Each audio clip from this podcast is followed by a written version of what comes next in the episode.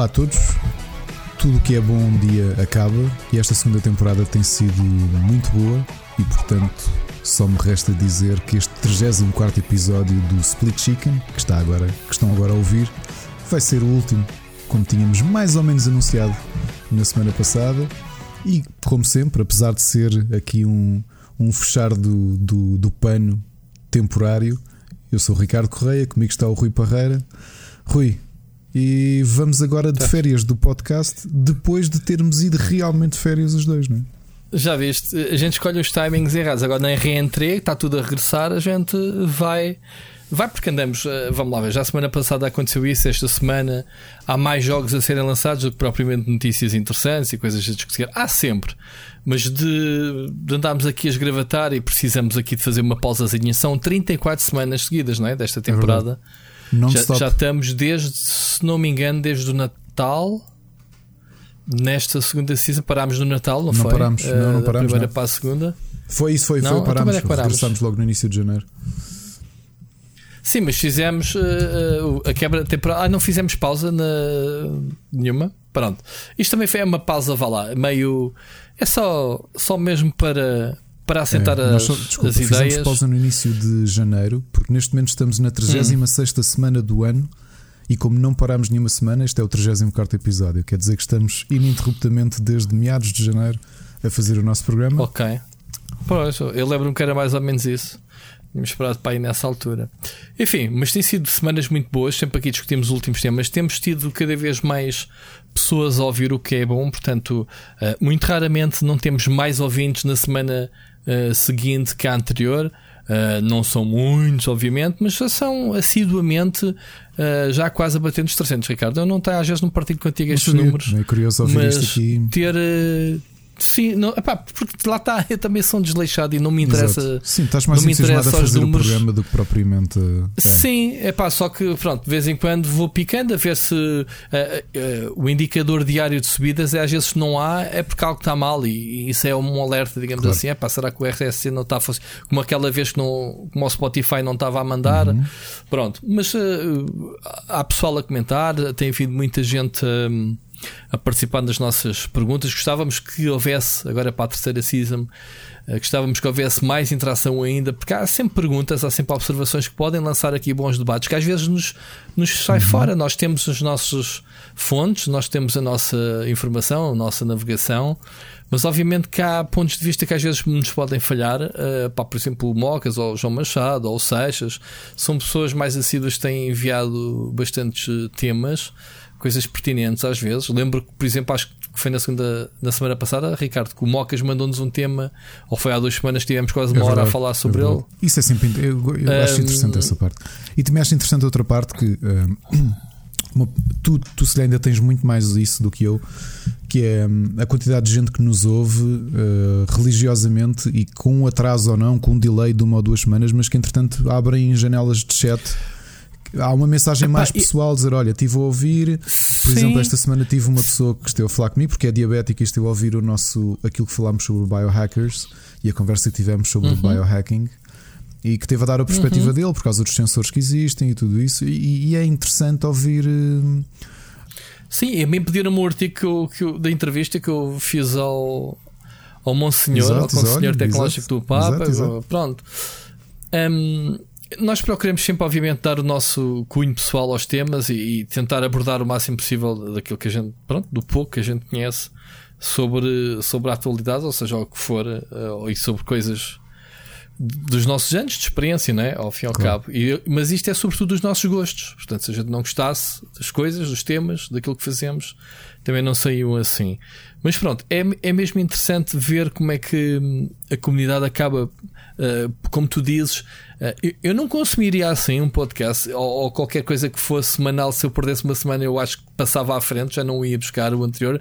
E o pessoal ouve, ouve é um podcast como se fosse uma, uma é série isso. que não faz sentido ouvir o episódio seguinte se não ouvimos o anterior. E isso é um fenómeno que eu desconhecia que existia e que as pessoas respeitam. Do género, estou atrasado quatro episódios, não saltam para o último, vão buscar o, aquele onde estavam. Epá, é impressionante. E, e, é interessante que vê, passado um mês, às vezes vão buscar assuntos que a gente já arrematou há muito tempo, já nem nos lembramos às vezes do que é que estão a falar por causa claro. disso. Uh, mas pronto. Muito Acho fixe. muito interessante essa parte, por acaso. Um... É, é, nesta, no primeira temporada, obviamente, nós também estávamos a palpar terreno e a perceber uh, como é que as coisas funcionavam e a criar a, a, criar a comunidade e a criar esta fidelização que as pessoas têm com, com o podcast. Mas acho que nesta segunda temporada já se percebe melhor essa. Hum, e isso estavas a dizer, essa fidelização que é. A, a Sim, coisa não é, vive é, só da semana, não é aquela coisa do. Vive dos anteriores. É, é? eu, eu, acho que até é uma coisa que eu nunca falei contigo. Lá está. Nós somos o. Nós somos o podcast muito provavelmente mais descomprometido, mais desorganizado, que depois uh, resulta numa uma coisa gira, não é? é não sentes isso. Até, gente... Nós já desabafámos isto aqui. Obviamente que devem perceber que, que nós os dois somos amigos, mas também temos eh, vida tão atarefada que, claro. tem acontecido, então no meio da pandemia, que rara, não, tem, não temos tido a oportunidade de conversar um com o outro fora disto. De conversar. Ou Sim. seja, quando... praticamente às vezes este é. é o nosso. Se a gente agora provavelmente paramos e só voltamos a falar daqui a 15 dias, ou, ou a gente está a prever, né? Reentré é, quando a escola começar, é, mais ou menos. Que, que é um bocado estranho, porque nós antigamente, pelo menos uma vez por, por mês, íamos almoçar fora e, e falávamos sim, um com o outro sim. e tudo isso. E, e a vida tem estado tão agitada que a realidade é que nós conversamos aqui. Sim, mas, uh, mas, mas isso também não é assim tão dramático. A gente, quando precisa falar Sim, com outra falamos, gente, é mandar claro, uma mensagem. Claro. A gente sabe que estão lá, claro. portanto, não é, não é por aí. Mas pronto, isto é para dar exemplo de como é que a gente tem isto. O podcast é, é tão caótico, porque é, é basicamente uma coisa que a gente se junta aqui um compromisso, ao fim e ao cabo não deixa de ser um compromisso porque acaba por nos, uh, uh, nos agarrar aqui às segundas-feiras, que é quando a gente grava, e já sabemos que é pá, uh, não vou fazer grandes planos para aquele dia porque tenho o podcast. Acho, eu penso assim, acho que tu também. É, quantas pensas. vezes epá, acontece um, ter reuniões, então nesta fase em que as reuniões são todas por videochamada, ah, consegues fazer reunião segunda-feira à noite? É pá, não consigo, tenho o um podcast. E, aliás, mesmo o pessoal que joga comigo League of Legends. Uh, olha, vamos hum. jogar hoje. Epá, hoje é dia. Ah, pois é, hoje gravas o podcast. E está feito, não há mais O pessoal já sabe, há, já nem te chateia. Não há hipótese. É muito giro, é fixe, é fixe. É um compromisso giro que eu agradeço imenso que tu agarraste e eu também, obviamente. Mas pronto, vamos parar 15 diazinhos para respirar. Se calhar novidades para, para a terceira season, eu não falei contigo. Não sei se havemos de criar uma rede social só para o podcast, para centralizar tudo, pois, tipo o Twitter. Lembro-me lembro que o pessoal, eh, já não me lembro, foi o, o Gitanas, o, o, Carlos, fez um, um, Também perguntou à malta se, se fazia sentido centralizar tudo. Portanto, se calhar vamos. Vai ser uma das novidades, porque acontece. O pessoal comenta no. no não quer dizer que a gente não claro, continue, obviamente, claro. a publicar. Pá, e às vezes tu, uh, o pessoal comenta no split no, no, no, Rubber Chicken, outros comentam no Split, outros comentam no Twitter, outros comentam no Facebook. Pá, e então, se calhar vamos centralizar isso. Vai ser, se calhar, eu vou olhar para isso. eu Ricardo. acho que é possível que aconteça e... é dispersares ainda mais. Mas é possível, mas logo se vê. Uh, epá, mas isto é uma questão de educação. Epá, logo claro, se vê. Claro. Se epá, isto uma rede social abre-se, não funcionar claro, também, claro, se fecha claro, ciclo. Claro. Epá, então é por aí. Lá está, isto é tudo do impreviso. Que me lembrei agora de dizer isto. Vai lá, não tinha aqui nada Exato. sequer para falar, mas lembrei-me lembrei dessa cena. Olha, Bom, Aventuras do Ricardo tem só uma coisinha curta. Pera, deixa pôr o. Uh, deixa pôr o Ui, então peraí, que eu já tinha, já tinha o genérico, já tinha saudades. Então vai lá, o último genérico da, da temporada. As Aventuras de Ricardo. Coisinha curta, ontem foi a primeira vez, desde que a pandemia começou, que encomendámos comida e eu não coloquei comida no, no forno. Isso é bom, progress. Progresso. O que por um lado foi bom porque eu, eu encomendei de um restaurante muito bom, não vou dizer aqui qual é porque também não quero estar-lhes a dar má fama, porque acidentes acontecem. Mas quando abri um, uns panados de frango, havia um, um em cima do panado havia um, um agrafo aberto. Um agrafo? Yeah, o que eu devo assumir é que, no, no meio da confusão de, não, no meio da confusão de estar a, a agrafar uh, talões ah. aos sacos do Uber, provavelmente sacaram ah, e aquilo saltou. Okay. Epá, eu telefonei logo a dizer: olha, não era para pedir nada, é só para vos avisar. Pá, atenção, felizmente nós olhamos sempre para a comida. Pois, pode cair na comida e, e os caiu, putos, meu, caiu, dar uma tranca e caiu nisso. em cima do, do, do empanado, estás a perceber? Um empanado daqueles. O que é que eles disseram? Pá, pediram imensa desculpa, não sei o quê, pá, pedimos mesmo, mesmo muita desculpa. Eu, pá, acontece, olha, não, também não ia fazer uns cabeços. também te digo uma coisa, antes o grave do que um pantelho, meu, mas pronto, digo eu. É... já, viste, já viste que acho como um preso nos Exato. dentes? Depois ter em casa, não sei, prefiro, eu prefiro uma grave. Olha, foi essa e agora tu viste a foto e eu aproveito este momento que é o momento de descontração, como é que correu a nossa semana para, para partilhar. Já viste como é que eu passei o meu sábado, não é? Visto pela foto. Uh, como é que foi? Essencialmente o que aconteceu Epá, foi. eu, eu... O, pera, deixa-me só dizer-te à parte. Desde que o Facebook mudou para esta pandeleira de visuais, yeah. eu deixei de ir lá. Só lá vou para Messenger. Eu, tam é, Epá, eu também raramente lá vou porque. Eu não, na, que porcaria, meu. Obrigado. O, Facebook está-me a desintoxicar também. Obrigado, obrigado pelo novo é, design. pá, fogo, sério. No Twitter bem mais, mais fixe. Bom, siga. É que estava à espera já há quase dois anos de um jogo, de um board game, que é o Thunderstone Quest. Ah, do jogo de tabuleiro, sim. Que é um. Ah, sim, eu vi, vi a tua foto. Sim, RPG desculpa, eu vi. Barra... Tiveste a empacotar. É. Uh, a plasticar. Que paciência. RPG barra Dungeon man. Crawler barra Deck Builder. Pá, que toda a gente. sabia que a gente diz, pá, dos melhores jogos do género. 1200 cartas tiveste a empacotar. Estive por capas em 3600 cartas. 3600, percebi 1200 que já era um exagero. Agora ainda é só o triplo. 3600 foram umas horas divertidas. Eu gosto, eh, isto só para explicar, eu, eu até estava a dizer aqui à, à Ana uh, ao final da noite, porque isto foi passei duas horas da tarde, três horas uh, pôr sleeves. O meu filho ajudou-me algumas enquanto esperava que, de entrar em jogo no Fall Guys. Enquanto estava em load, vinha ter comigo e estava a pôr umas quantas. Uh, o que acontece? Aquilo tem separadores, não é? Porque aquilo tem muitos heróis, tem muitos eh, monstros, tem itens, tem spells, tem isso tudo. Então, depois de fazer aquilo tudo, aquilo vinha com umas divisórias para teres tudo organizado dentro da caixa. E, e depois à noite, de, depois deles se deitarem, tive entre as 11 e a 1 e meia a organizar as cartas todas por, por separador. E quando acabei, eu, aquela foto que tu viste, não é? Do jogo todo organizado, aquilo é altamente satisfatório. Pá, aquilo para alguém com. Mas o jogo é organizar ou depois agora vais jogar com quando, isso assim? Quando for jogar, tens duas maneiras. As, tens os quest books. Já agora, uma curiosidade: é que o jogo ainda não está completo por causa da pandemia, há uma parte do jogo, que é mais uma caixa semelhante àquela, para aí com 900 cartas, que não conseguiram ser produzidas na China a tempo, então eles vão enviar no final do ano.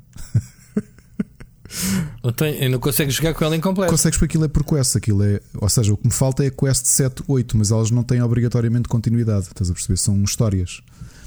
E então o que aquilo faz é quando tu começas o. tu pegas nos booklets que explicam a quest as quests e dizem-te o setup: olha, tiras 10 cimitarras, tiras anéis de não sei quê, tiras o herói X, ou então quando já estás muito rotinado a jogar aquilo, tens os hard modes, uh, tens os solo modes que vêm nesse, nesse, na caixa que eu vou receber no final do ano. E tens os randomizers, ou seja, se já estás muito rotinado a jogar, podes simplesmente pegas numa quest e fazes tu a combinação que queres. Pá, aquilo deve ter para aí hum. 40 e tal heróis diferentes dezenas de spells diferentes, ou seja, dentro da limitação, tipo, tens de ter 5, imagina, 5 spells, 5 é itens. Isso é um jogo que tu recebeste agora, é o mais recente? O jogo já tem uns anos, pá, já está há muitos anos ali no top de, de, de melhores jogos do, do género. Uh, só que eu tive uns anos à espera que, ele, que o fabrico que, que, tiver, que o produzissem. E entretanto chegou, chegou hum. agora. Também tive uma história curiosa com a entrega, com isto da pandemia, porque uh, tinha recebido a notificação da DHL que entregavam na sexta. E, e pá, estamos todos aqui em casa e de repente olho para o telemóvel, tocámos à porta e não estavam. Deixámos no, no pick, and, pick, and, uh, pick and Service ou uma coisa qualquer, que por acaso é aqui debaixo sim, do prédio. Sim. E depois é que percebi porque é que esta caixa, esta brincadeirinha com 3600 cartas, com miniaturas e tudo, a caixa são 11 quilos. Não cabia lá. Mas não caber. O estafeto é que não teve para se preocupar. Chegou aqui à rua como o como o meu prédio ao lado do. do, do, do um jogo de tabuleiro com 11 quilos. ao lado do pick-up point do, da DHL e ele deve ter pensado que se lixa, o gajo que se amanha e vem cá, vais buscar esta porcaria. Estás a ver? Pronto, e foste contente. E foi, foi. Epá, e pronto, e olha, agora estou ansioso para jogar a isto, sinceramente. Estou mesmo, mesmo ansioso para jogar, pá, porque é Muito bem, ainda por cima tu já me disseste que não deixas uh, ninguém jogar sem estar uh, nas capas, não é? Tinhas assim uma regra. É, exato. Aliás, eu sexta tinha ido buscar as capas que me faltavam para este e para um jogo. Olha, foi o primeiro, finalmente aconteceu. Uh, ainda não pude jogar, mas recebi finalmente o, o. Aliás, já tinha recebido assim um jogo grande em preview. Já uma cópia final antes delas chegarem às lojas que é o Pendulum, que é o novo jogo da Stone Meyer, os criadores do Wingspan e do, do, do é, que, tu, que mandaram-te para fazer mandaram review para, fazer review para, para o Rubber, não é? verdade. Ah, que giro. Pronto, é isso. Epá, e é foi isso. fixe porque recebemos antes do tempo, não é? O jogo ainda não está à venda. E, epá, e tu, estamos a tentar planear jogar eventualmente, não é? Uh, é engraçado porque ele ainda não joguei, mas aquilo que eu vi o autor falar é que é um é um jogo em que o tempo é unidade, ou seja, o, tempo é, o jogo é em tempo real, não há turnos. Mas tens umas, uhum. tens umas ampulhetas porque o próprio tempo é a currency do jogo, estás a perceber? Ou seja, se ficares sem tempo, okay. não, não tens mais moves. Tu tens de conseguir planear o teu jogo todo. Isto é o jogo anti-Lionel, por exemplo. O Lionel que tu conheces é o, é o pior jogador a nível de gastar tempo que eu conheço. Demora bem tempo no turno Demora, dele. tanto que nós fizemos uma house rule há uns 8 ou 9 anos. Naquela fase em que praticamente 3 a 4 vezes por semana a malta ou vinha cá à casa, nós íamos à casa de um deles. Uhum. Um, nós juntámos e oferecemos uma ampulheta para o Lionel, ou seja, independentemente do jogo, ele tinha um minuto para fazer o turno dele seja o que for, pois, mesmo jogos sem turnos, da estratégia, que não sei mesmo quê, jogos sem turnos, epá, está aqui a ampulheta, se não fizeres isto, passou a tua vez. Porque lembro, o, o, caso mais caricato foi uma vez que estávamos a jogar, já nem me lembro que jogo é que era. O Betrayal of the House of the Hill foi isso. Epá, nós fomos jantar e deixámos-lo à mesa a fazer o turno dele. E quando voltámos, ele estava a pensar no turno dele. E nós, pá, acabou pá, não voltas a fazer Mas isto. É porque é complexo ou ele joga mesmo estratégia mesmo para ganhar é porque, e sim, quer. Nós todos jogamos muito para ganhar, só que ele é, é aquela pessoa que está a tentar calcular todas as saídas possíveis é, e que atrasa imenso o jogo, percebes? É pá, mas se uma pessoa perde o ritmo e o jogo torna-se aborrecido, não é? Qualquer jogo. Acho eu tenho eu, sempre aquela frase que estou sempre a gritar que é Think in advance, think in advance. Pá, que é isso? Tipo, pá, pensa. Tá pensa bem, yeah. Yeah. Uh, antecipadamente. É? Yeah. A, a mim aborrece-me uh, nos jogos de tabuleiro quando tu não sabes as regras, não há nada que te impeça de fazeres batata de sem querer, né? tens que aprender as regras e depois estás a jogar mal o jogo. Depois, quando, depois deixa de fazer sentido né? o jogo porque estás ali a pisar as regras. Sim, mas quando já dominas, acontece quando isso já aqui. dominas e estás só a tentar Sim, mas... ver o, o teu turno maximizá-lo. Uh, é? Uhum. Aí chateia um bocado. Ah, uma pergunta meio noob nesta, nesta, neste mundo que é os jogos de tabuleiro, hum. jogos de cartas colecionáveis. Há bugs? Há, há coisas que vocês estão a jogar e sentem que não faz sentido? Ah, tu, ou a culpa é sempre vossa que vocês não, são noobs? Não, não, o que tu costumas. Então, com o Board Game Geek, em que os autores são muito presentes na comunidade, pá, é o que eu digo, hum. mesmo jogos grandes, tipo, vê o caso do Jamie Stegmaier, não é? que é o dono da Stone Meyer Games. Ele ainda hoje anunciava, pá, contratou mais duas pessoas, a empresa é gigante, os jogos dele vendem centenas de, de, centenas não, mas pelo menos dezenas de milhares de cópias, o que é muito para para o mercado. Uh, que tem os jogos uhum. mais high rated do, do pá, o grande sucesso do ano passado foi aquele Wingspan do ano passado e deste ano, aquele jogo de pássaros que nós comprámos entretanto. Estás a perceber? O site vende imenso, pá, o site completo custa 200 e tal euros, percebes? Ou seja, ele uhum. tem muito sucesso comercial e muito sucesso crítico. E, e, ele é uma pessoa muito presente, ou seja, tu perguntas qualquer coisa, ele vai lá esclarecer as regras. E tu costumas ter muitas situações de teres os autores no Board Game Geek, pá, porque acaba de ser o site principal, não é? que é assim, a comunidade de board gamers do mundo todo está lá. Olha pessoal, tivemos uhum. a ler, queremos corrigir aqui uma coisa na regra tal, está aqui a errata. É, ou seja, e lança o quê? Errata em, em digital? Errata em digital em ou mesmo PDF? comentário. pessoal, olha, essa regra, se puderem, leiam assim. Estás ok. É, é o patch possível.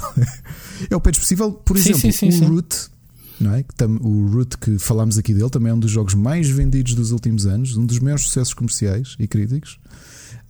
Um, curiosamente, entre o, o print, entre o print e, o e a delivery, eles um, fizeram uma errata impressa mesmo, que é suposto colares por cima do tabuleiro. Hum. Porque pá, tiveram, fizeram ainda mais testing e disseram: pá, isto não faz sentido, isto é estúpido. Ou seja, isto, isto estraga o jogo. Estás a perceber? Uhum. E as novas versões já, eles até disseram: pá, quem quiser pode, nós oferecemos o tabuleiro, substituir essencialmente é substituir o bordo. Estás a perceber? Muito bem. Epá, é curioso. É, é o patch possível, é? Normalmente falamos deste assunto na nas recomendações, pronto, fazemos uma abertura, já falaste daí da, da tua aventura a colocar sleeves. Olha, diz-me só quanto é que estás em sleeves só para este jogo, só por curiosidade. Não foi muito, porque eu vou àquele sítio que tu sabes, que tu já vieste comigo aí ao pé Em que é luz? Uh, felizmente uhum. este jogo são, são é, é o standard, portanto é o formato de TCGs. Uh, okay. E é o sítio mais barato que eu compro, mesmo na net não consigo comprar tão barato, como paga aquela mensalidade tipo cota de sim, sócio, sim, uh, fica-me 80 yeah. cêntimos cada pacote, portanto é fazer as contas. Traz que é 100? 100, 100. Eu compro das normais. 80, 100? Sim. Compras mil, faz 8 euros. Ah, não é caro. Não... 3 mil e tal que tu meteste, é. 8 euros. Não... Gastaste ainda uns bons quase 30 euros nessa foi, cena. Foi, foi, plásticos. Yeah. Epá, só que é assim. Ah, é, é, Fica protegido. É que, uh, pá, farto-me de falar sobre isto com malta. Obviamente, tens jogos, quando vais para, para formatos menos standardizados, tens de comprar de marcas mais caras. E pá, ah, okay. é? Depois vais ter, pois. compras pacotes de livros de 100. Há malta que só compra há pacotes. algum jogo que tivesse não. que fique agarrado por não haver tamanho? Uh, ou há mais ou menos? Me, há praticamente o que me acontece, como eu sou mesmo, levo isto mesmo muito a sério, eu prefiro comprar uma capa de um tamanho aproximado e que a capa e que a carta fica a boiar lá dentro. Olha, aconteceu uhum. agora neste pêndulo. Este pêndulo veio com umas cartas num formato, umas delas são formato quadrado 63 por 63 milímetros. Não existem daquele tamanho. Não existem capas daquele tamanho. O mais próximo é 70 milímetros por 60 milímetros. Eu preferi comprar essas essas capas quadradas 70 por 70 e ter a, a carta ligeiramente okay. a boiar do ter a carta ao desdourar. Epá, porque é assim. Já, já me fartei de explicar, não é só por ser obsessivo compulsivo, é que a realidade é que os jogos são caros Okay. São caros. Não, mas esse aspecto até não, não houve lá, nem sequer estou a brincar. São caros. Por exemplo, o, a minha uh, cópia. A, a mim faz-me confusão a tua paciência Sim, de, mas eu gosto. Eu de empacotares 3 mil e tal. Agora, eu, uh, eu acho. A ver, a empacotar. Sim, mas eu acho isso muito bem, que, que se protejam as coisas. Ah, uh, olha, eu acho que, sim. as minhas contas são. Os jogos são caros. Ok? Tens eh, o modo coleção e o modo de jogar, o uso de desgaste à carta. Pá, isso é para, se é para preservar como coleção, é para dar como deve ser. Não, e, e, nós já, não, nós já falamos aqui. Isto é puramente curiosidade. Os board games, ao contrário dos, dos videojogos, não costumam, não é assim tão frequente terem reprints. Pá, tu tens um ou outro uhum. caso de sucesso, olha como o Gloomhaven, esse sim é o maior sucesso. É normal o sucesso do Gloomhaven, não é? É o, desculpa, é o jogo número um da, do, do Board Game Geek desde que saiu. Uh, teve uma segunda tiragem. Eu, eu, li um artigo há três dias. Eles venderam 250 mil cópias do jogo, o que é abismal, ok? Uh, epá, e tu olhas para um uhum. jogo destes que, um, ehm, como estava out of print e toda a gente o queria comprar, havia malta a vender a 400 euros cada cópia, percebes? Porque o jogo base compras por 100, na melhor das hipóteses, estás a perceber? Uhum. É um uhum. jogo, é, uma, é um baú o jogo, ok? E tu olhas para aquilo e pensas, tu queres preservar isto. Mas mesmo jogos mais baratos, repara, eu falei, falámos aqui de, olha, do, do Battlestar Galactica, um jogo que nós jogávamos muito há cerca de 11, 12 anos, quando começámos no hobby, e com um amigo nosso tem, e que era um jogo perfeitamente banal. Ou seja, tu até se fosses à, aquelas papelarias que até têm, dos shoppings, que até têm board games, compravas aquilo lá, porque epá, era uma cena que estava certo. na BR e tu compravas. A realidade é que quando vais para estes board games, especialmente com licenças de séries ou de filmes, as licen não compensa repagares aquilo novamente, percebes? Porque passa Exato. de moda e tu já não tens capital para, para, para investir naquilo. Fazes uma, uma, edição limitada, né? pagas os royalties e vendes umas patacas a mais. Feito. Ou seja, e, e, depois queres comprar o jogo, não, há, não tens Steam, não há digital. Ou seja, esse o Battlestar Galactica, tu queres comprá-lo, não, não largas menos de 300 euros pelo jogo e o jogo estava 59,90. Galáctica nova ou com antiga? Nova, com, as, com as fotografias da nova. As expansões, então, okay. que, que a tiragem era menor, a malta está a vender tipo 400 e tal euros cada expansão. Percebes? E, e há negócio pessoal que compra dois ou três agora para daqui a uns anos vender assim em Kickstarters há. Há quem ah, faça isso. Ah, em Kickstarters há e tu notas isso. Tu notas isso porque é assim, imagina, os Kickstarters têm uma coisa adicional para colecionadores que é são muito apelativos porque normalmente os criadores para puxarem a tua confiança, põem-te o valor total do jogo mais barato do que vai sair para retalho e para além disso uhum. dá-te componentes que só tu é só quem entrou no Kickstarter é que vai receber. Sejam cartas claro. a mais, figuras a mais, expansões que são exclusivas. Sim, um bónus. Por exemplo, sim, sim, o Horizon Zero Dawn, que só sai para o, Aliás, que vai sair agora o jogo base já, mas que a versão completa sai para o ano. E é um jogo que eu também já estou a esperar há 3 anos. Eu, o Marco Janeiro, também está à espera. Eles têm certo. uma expansão que foi só para quem fez pledge. Não, consegue, não vais conseguir comprar aquilo fora. E quando tu tens este tipo de expansões que são okay. exclusivas, e... claro que há, há, hum, Como é que se chamam? Há scalpers. Houve, se há alguma coisa que existe nos Kickstarters, há scalpers. É pois. malta que, por exemplo, aqueles jogos de muito sucesso com miniaturas. Imagina tens uma caixa com miniaturas que só existem para aquele jogo e a malta se dava a vendê-lo a 60, 70 euros. Uma coisa com dois ou três figuras. Percebes? Claro. Claro, Pá, porque eu continuo a achar ah, pá, os board games o... eu acho que não nos valorizam. é muito difícil um board game valorizar, percebes? Nos videojogos tu sentes mais bah, isso. É assim. Um, os scalpers existem em todas as áreas, em todos os negócios. Portanto, é uma questão de, de haver procura e limitação do, no stock, não é? Mas lá está, as pessoas pagam se quiserem, né? os scalpers aproveitam-se disso. É como os bilhetes de concertos de, esgotados, é, sei lá, é várias coisas. O primeiro board game que nós comprámos assim maiorzinho foi. É, Chama-se Alien Frontiers. É um jogo que um amigo nosso tem e que emprestou-nos duas ou três vezes que fomos de férias, eu e Ana, e levámos o jogo porque gostávamos muito de jogar um contra o outro. E há um dia que fomos, foi das primeiras vezes que jogámos, primeira vez que jogámos em casa do Marco Janeiro. Ele tinha um jogo do mesmo género, um worker placement. E quando vínhamos no, na viagem, eu e a Ana vínhamos a conversar um com o outro e a Ana dizia: pá, sabes o que é que eu tenho imensa saudade de jogar? O Alien Frontiers. é pá, por acaso também gosto imenso desse jogo. E então fomos ver e hum. tínhamos falhado um Kickstarter. Na altura ainda nem conhecíamos a história dos Kickstarters, tínhamos falhado o Kickstarter por poucos meses. E, pá, e já havia malta a vender a versão completa, já com uma inflação, pá, ia vender um terço mais caro do que do que do que estava no Kickstarter e que mesmo assim compensava se tu quisesses comprar tudo em separado.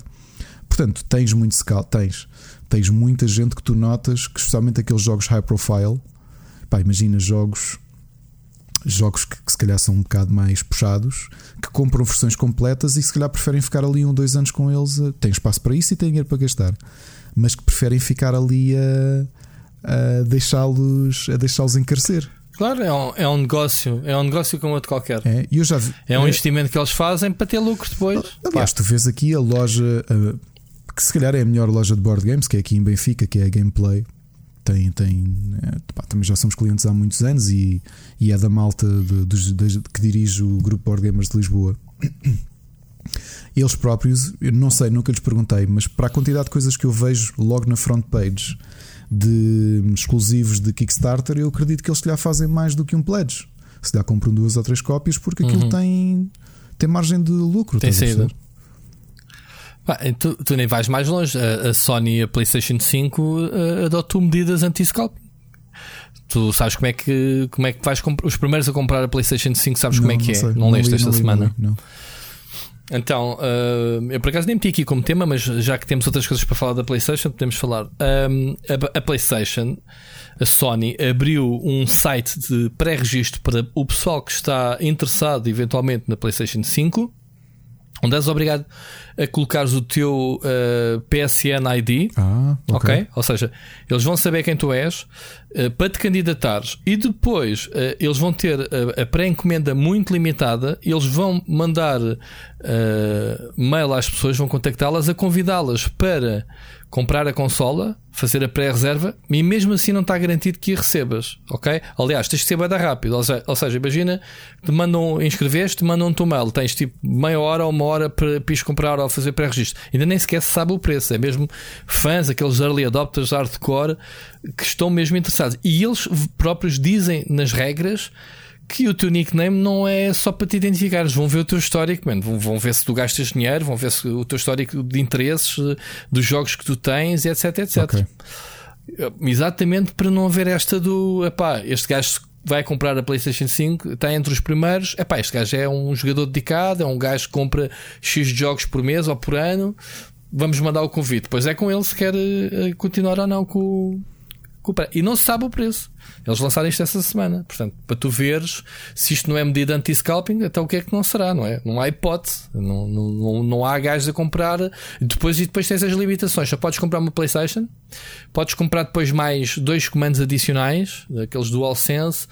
Podes comprar também mais dois acessórios de cada, tipo duas uh, webcams, duas comandos à distância, dois uh, charger ports para os comandos, uma coisa assim. Então, mas o, Tudo bem limitado. Mas não fica locked.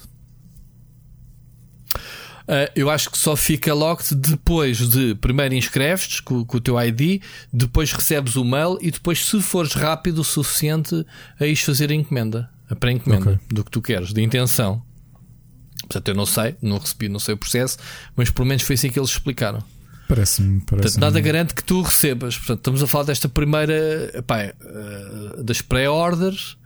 Deve ser mesmo para aquele pessoal. Não, pá, para aquele pessoal não, não comprar 3 e 4 consolas e depois irem vender pelo dobro porque já se sabe que esta vai esgotar e, está escrito, não é? Isto do Covid e não sei o quê, a Sony para manter e bater o pé, obviamente, à, à Microsoft, uma com a outra a amarrar eh, com, com, a cabeça. Este ano não havia condições de eles lançarem as consolas, deveriam ter adiado, mas isto é assunto para outra. Já estamos aqui até, já falámos nisso. Só que eles querem manter estrategicamente isso e, epá, ok, este ano há menos consolas, mas a consola está lançada. Não sei se isso não vai criar depois algum borbulhinho de ver aquele, aquele pessoal que joga e aquele pessoal que não joga, porque não há. Estás a ver? Sim, mas por outro lado, Vamos a falta ver. também aguça o. Não é? Uma questão Epá, de A falta procura. aguça, mas pá, sabes o que é teres uma consola esgotada durante Vamos meses? Ver, vai ser. É tramado, porque depois tens duas escolhas. Não há PlayStation 5, há muita gente que vai comprar a Xbox, é, pá, e vice-versa. E vice-versa. Eu acho que está convicto, eu acho que está convicto que vai comprar uma, não vai escolher, não vai comprar outra só porque está escutada. Será? Acho. Não sei. Não sei. Não sei. Ainda por cima com as últimas notícias, se calhar até saltamos já. Sim, sim. Já para falarmos do, do universo uh, PlayStation. Portanto, um, a Sony ao, ao mesmo tempo está agressiva. Uh, eles querem uh, lançar mais jogos uh, first party, querem explorar as suas licenças. Não sei que bichinha é que lhes mordeu. Eu acho que isto foi uma, um documento que eles lançaram para os investidores sobre a sua estratégia. Uh, e há uma coisa muito. Aliás, o documento é todo muito interessante. Eu li-o assim na diagonal. Uh, Ricardo estava até a dizer há um bocado em, em off. Uh, eles têm, obviamente, muitas áreas de negócio. Eles têm a música, eles têm a, eletrónicas, eletrodomésticos. Têm, estava-te a explicar o que, é que era o Imaging Sensing Solutions, são os sensores para as câmaras fotográficas, eles são muito bons mesmo. câmaras fotográficas tanto para telemóveis como as câmaras fotográficas profissionais. Um, eles têm muitos bons produtos. Depois temos, obviamente, uh, os videojogos e, e, o entretenimento, música. E no entretenimento, eles, eles dizem exatamente que querem expandir os seus serviços. Há aqui algo que temos que, mais uma vez, dar o mérito à Microsoft, que é aquela padrada no char que eles deram com o Game Pass. Um, a Sony vai querer explorar isso, muito possivelmente com o Plus, com a sua rede, digamos assim. E o mais engraçado é que, ao que parece, e eu, eu disse aqui há umas semanas que queria ver os resultados do Horizon. Eu não sei, tu sabes quanto é que vendeu o Horizon no PC? No PC não sei, não. Não sei, Epá, eu tinha curiosidade e tenho-me esquecido de acompanhar. Eu nem sei se há números. Uh, podemos. Uh, Faça te uma pesquisa rápida, Ricardo, já agora uhum. para, para, trazermos para aqui. Um, a Sony quer apostar em mais jogos de PC first party, ou seja, há aqui, há aqui uma cena que é, é claramente inspirado no sucesso que a Microsoft tem é, conseguido obter. Lembrando que a divisão Xbox cresceu bastante uh, desde as últimas estratégias. Okay, tenho um número um, só para te dar, nas, uh, que isto foi lançado no, no PC um, Gamer, que nas uh primeiras 3 horas de venda o, estavam 56.557 pessoas a jogar Horizon Zero Dawn no Steam. Opa, isso é um bom número. Quer dizer que vendeu nas primeiras 3 horas pelo menos essas 56 mil yeah. cópias. Ok. Não sei se é um indicador eh, bom ou não, não sei se quantas cópias é, era, era fixe vender no PC, tendo em conta que o jogo tem 3 anos, que é um jogo que vendeu milhões na PlayStation 4. Eu, por exemplo, se tivesse acabado na 4, não tinha interesse em jogar no PC como não tive no, no Death Stranding, mas neste caso foi ao contrário. Eu não acabei o jogo na PlayStation 4 e tu sabes que eu investi ali. Claro quase 60 horas. Uh, só tive que parar na expansão porque epá, era too much, tinha que, tinha que mover para outros jogos. Ainda tenho a expansão por fazer, um, mas investi muitas horas porque não tinha jogado. E eu acredito que haja muita pessoa que não tenha jogado a versão PlayStation 4 e tenha uma oportunidade de jogar no PC. Aquela história epá, é um exclusivo de peso, mas a Sony tomou-lhe o gosto. Lembras-te da gente dizer: é pá, isto se calhar é um one shot ou é um apalpar das águas Exato. e vamos ver o futuro? E eles dizem uh, categoricamente no documento, epá, eu não sei dizer onde, mas podemos uh, pesquisar. A frase deles não leva, não leva margem de dúvida. Portanto, uh, não só jogos de, de competitivos de online, portanto, estamos a viver a próxima geração penso que vai cimentar de vez o cross-platform, o cross-play. Portanto, não vai haver dúvidas. Eu estou no PC, tu estás na tua PlayStation 5, Xbox Series X, e a gente vai jogar contra os outros como jogamos no Fortnite. E acho que isso vai ser algo dado adquirido no futuro. Portanto, é normal que, que a PlayStation queira, ou a Sony queira eh, lançar. uh, jogos de PC no, no contexto uh, multiplayer, aqueles jogos de competitivos. E, e digamos uma coisa, um, a Sony não é novata no PC. Há muitos jogos, a Sony já teve aqui há uns anos atrás uma divisão dedicada a MMOs. Lembras-te do da Verant, da, da os tipos que fizeram EverQuest, Sim. por exemplo, era da Sony Online. Ok? O Star Wars Galaxies que eu joguei durante muito tempo era da Sony. Portanto, estamos a falar de um período de inícios da, da PlayStation. Eles tinham a divisão online, depois venderam, venderam essa divisão. Agora, uh, li, li que hum, no documento que eles lançaram, uh, categoricamente, eles querem lançar mais jogos, mais portes uh, dos jogos. Um, dos jogos PlayStation 4 e eventualmente PlayStation 5 um, porque eles, uh, o que é engraçado, eles eles já estão a ver, e isto é a frase mais linda que eu podia, podia ver. Eles já veem o PC como uh, competição. Ou seja, a competição deles não é a Nintendo, nem a Xbox, já começa a ser o PC. Portanto, o crescimento do PC nos últimos anos, obviamente carregado às costas com o Fortnite e todas essas coisas, um, diz que, que sim, epá, e, e, estamos a ver cada vez mais jogos multiplataformas com o PC uh, agarrado. O, o, o que lembras-te quando, quando se falava que o PC estava morto? Durante yeah. anos e anos ouvimos isso. PC está morto, PC está morto, mas tinham sempre grandes bombas e, depois tinhas os exclusivos, jogos como RTS muito bons, ou mesmo FPS muito bons, tinhas exclusivos no PC, mas o PC estava morto. E agora está mais vivo do que nunca, o que é interessante. Temos a Xbox e agora a PlayStation 4 a querer meter jogos uh, no PC e eventualmente a Nintendo, vamos ver. Qualquer dia vamos estar a jogar Zelda no PC que eu ria se um dia isso acontecesse e morrer aqui muito contigo. Não é? Not gonna happen, but também se dizia o mesmo da PlayStation. o que é que isso te apraz, meu amigo?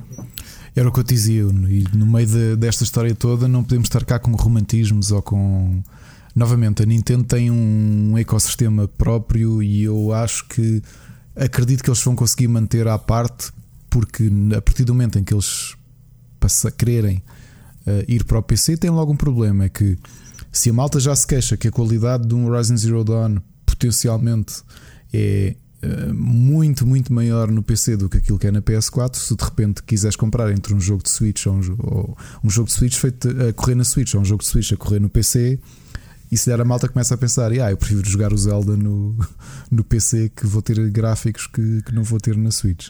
Mas isso, mas isso é, o, é, é o risco, é, o, é a cena óbvia. Vamos lá ver, o Horizon, o Horizon se no PC mexeu com muitos problemas. Claro. Há muita gente a queixar-se que o porte, uh, eu por acaso não tive nenhum problemas tive um crash ou dois. Eh, há muita gente a dizer que não conseguia jogar eh, frame rates, mal otimização, porque estamos a falar do mundo de, hardware. O jogo não foi convertido pela guerrilha, foi feito por uma empresa à parte. Agora, o que a Sony precisa, se vai adotar esta estratégia, é claramente arranjar aqui um, um, uma equipa ou, ou um, lá, um estúdio dedicado, nem que seja ao controle de qualidade, a fazer a ponte uhum. entre third parties que façam a conversão epá, para manter os standards de qualidade da, da, PlayStation, da PlayStation, não é? Porque tu compras um jogo na, na PlayStation, eventualmente não tem bugs, não tem aqueles problemas de otimização, porque é um ambiente fechado, como é a PlayStation, e depois tens o mesmo jogo um, a criar mal imagem, porque depois é um porte de rasco para PC. E o Horizon, epá, eu acho que sim, o jogo é lindíssimo, joga-se muito bem no PC, mas há gente que teve problemas. Aliás, e se fores a ver aquele o Digital Foundry bateu um bocado na conversão. Lá está, olhos mais a fundo nas coisas. Portanto, há aqui um a palpar. Um, por exemplo, já o Death Stranding acho que não, que não houve problemas. Uh, mas também foi um jogo que foi criado de raiz multiplataforma. Estás a ver a diferença de um port que foi o Horizon para um jogo que foi criado de raiz Sim, uh, com as a de que a coisa vai ter até na produção. Eu, era o que eu te dizia. Isto tudo resume-se ao final do dia por números. E se os números se, se o custo de porte para PC compensou versus o número de vendas, é pá, então vai ser uma aposta. Uh, sim, mas depois tens outras coisas para explorar. Uh, a Sony tem muita mania de não dá sem grandes abébias, ok? Uh, tu olhas para os serviços da Sony, o PlayStation Plus é jogos de catálogo, não é, não é obsessivo como a Xbox que é tomem lá, o jogo que saiu hoje nas lojas está aqui disponível para o serviço se quiserem, ok? Não acredito que a Sony não, vá não, por aí. Claro não. não. precisa, não mas nesse, a Sony Pronto, mas a Sony tem andado a palpar as águas. O Horizon tem 3 anos, foi lançado em 2017. E antes disso já houve o apalpar, apesar de não ser um estúdio interno, é um, é um, um estúdio muito ligado à Sony, que é a Quantic Dream, lançou também aqueles dois, o Heavy Rain e o uh, Behind Two Souls, Sim, não é? Mas e tu também Portanto, já tinhas são jogos visto, que foram lançados. Mas tu não sabes, isto é completamente especulação. Tu sabes que, que as, as hum. tu viste, tornou-se público, as coisas daram um bocadinho, não é? Entre Em que aspecto? Eu não me estou a lembrar. Eu não sei se, se o anúncio de PC ou como é, que for, como é que foi o negócio por trás, não é? Da própria da própria Quantic Dream. Deixa-me cá ver uma. Eu não, eu não, sei sequer se a Sony tem alguma coisa a ver com isso, porque a Quantic Dreams é, é uma é editora independente. Exato, exato. Quero... Não, mas o que eu quero dizer é que não houve um apalpar, houve, houve sim um exclusivo que expirou. Portanto, era um exclusivo temporário, mas um exclusivo pai de vários anos, porque o Heavy Rain saiu na PlayStation 3 há 10 ah. anos atrás. Eu lembro-me de estar na Smash em 2010 quando joguei é o jogo. Portanto, o jogo tem 10 é isso anos. que eu estava a ler, realmente. Pronto. O David Cage que tinha contado o ano passado, quando ele decidiu que após tantos anos, no caso dele 23 anos e depois mais 12 anos a trabalhar exclusivamente com a Sony, 12 anos obviamente Exatamente. já com o Quantic Dream, uh, que, que, era a altura de, de, se afastarem e de levarem as coisas para outro caminho. E portanto tu não sabes Pronto, como é que as coisas estão. Mas o que eu quero dizer com esse exercício, sim, mas não, não é isso que eu queria dizer, Ricardo.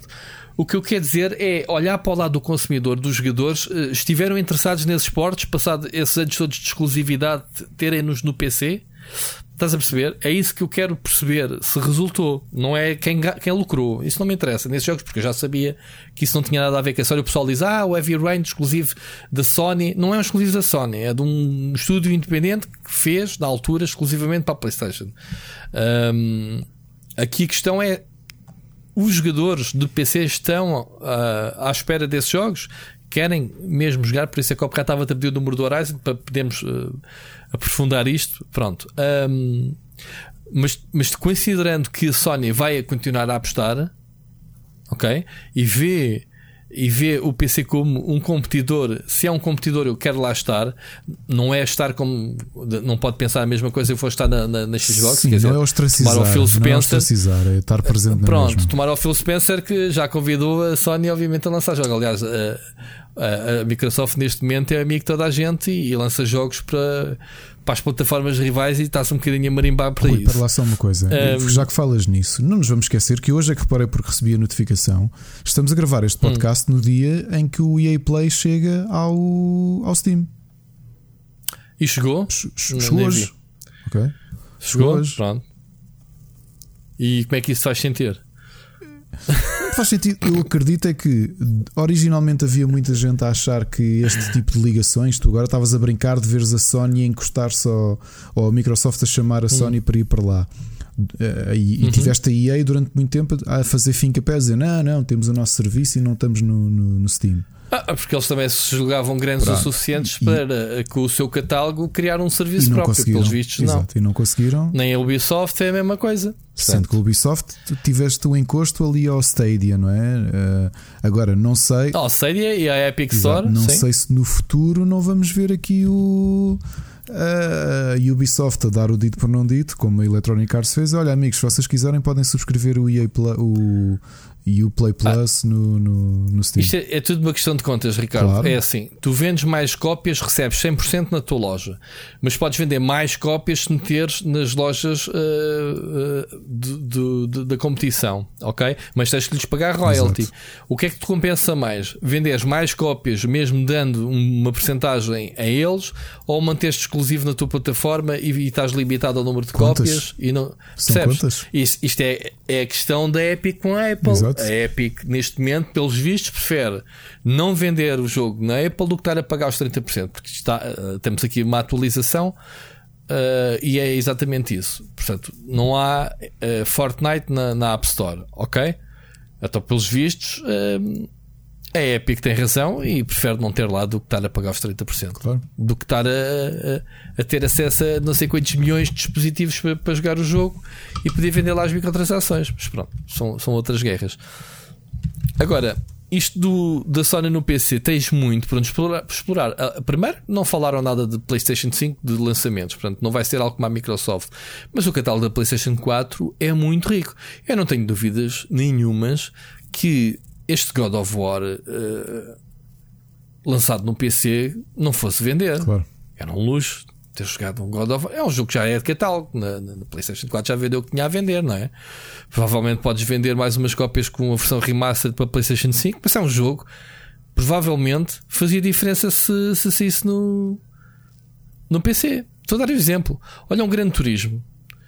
Onde, onde uh, o pessoal da simulação está todo no, no PC, ainda por cima, agora a última desilusão que foi em termos de simulador, o Project Cars 3, que é um jogo arcade neste momento, e há muito poucos uh, sim racings no, no, no, PC. Um grande turismo e lá piscar o olho. Estás a perceber? Eu sei que são bandeiras da PlayStation e, e se calhar não podemos olhar para, para todos os títulos ou, ou, agora especular que todo o catálogo vai ser lançado, mas estás a ver o potencial. Claro, claro, claro. claro. Pronto, agora a Sony está interessada no PC, o Horizon não foi um one shot, o que é estupidamente interessante. E depois, ainda temos ainda por cima mais uma notícia que uh, eles estão a comprar estúdios. Portanto, há, há, há muitos. Epá, eu estou a olhar para aquele estúdio.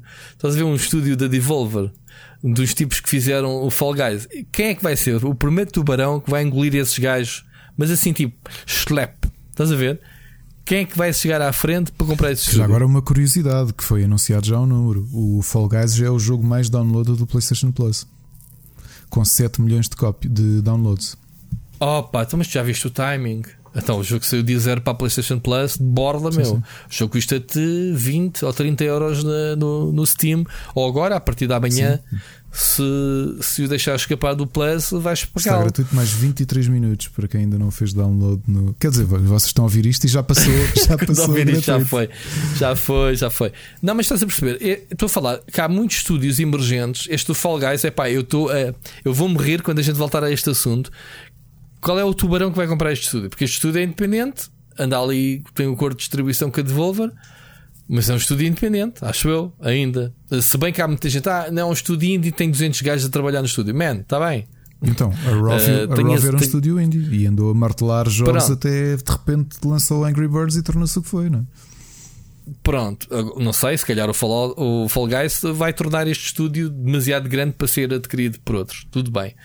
Mas eu acredito que, que este estúdio possa ser engolido, digamos assim. Um, a Sony está às compras, ok? É isso que eu queria dizer.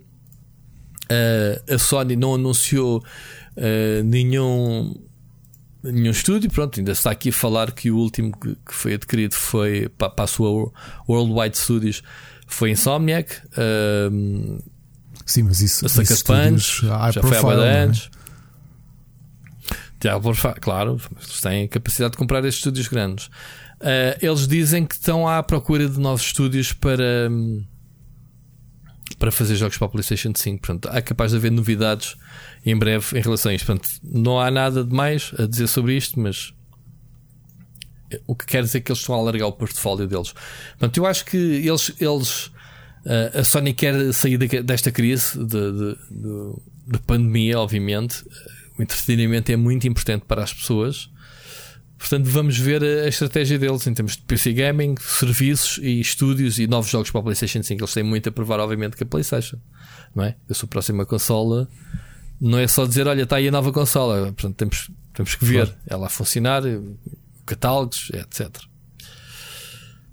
Hum, ah, só para rematar ainda o assunto da PlayStation, portanto, hoje vamos falar muito da PlayStation.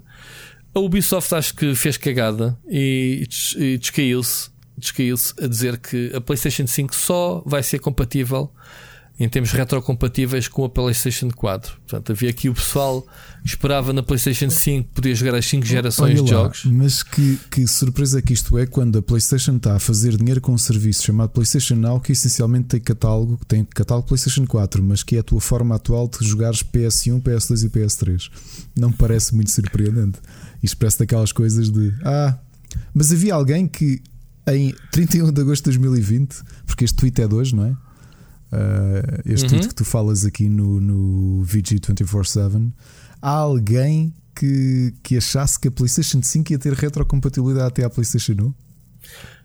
Não, é, é, eu, eu, eu, eu continuo a dizer como é que o pessoal Uh, vê como selling point de uma consola a retrocompatibilidade. Ou seja, as não, pessoas pera. querem largar a sua consola não, atual não. pipa nova e depois estarem preocupados em querer jogar os jogos pera, da anterior, ok? Já, só um ponto. Eu acho que é um selling point da geração imediatamente anterior, porque tu pensas, eu posso vender a minha consola, mas tenho aqui um catálogo, tenho um monte de jogos na prateleira que vou poder jogá-los na mesma, não é?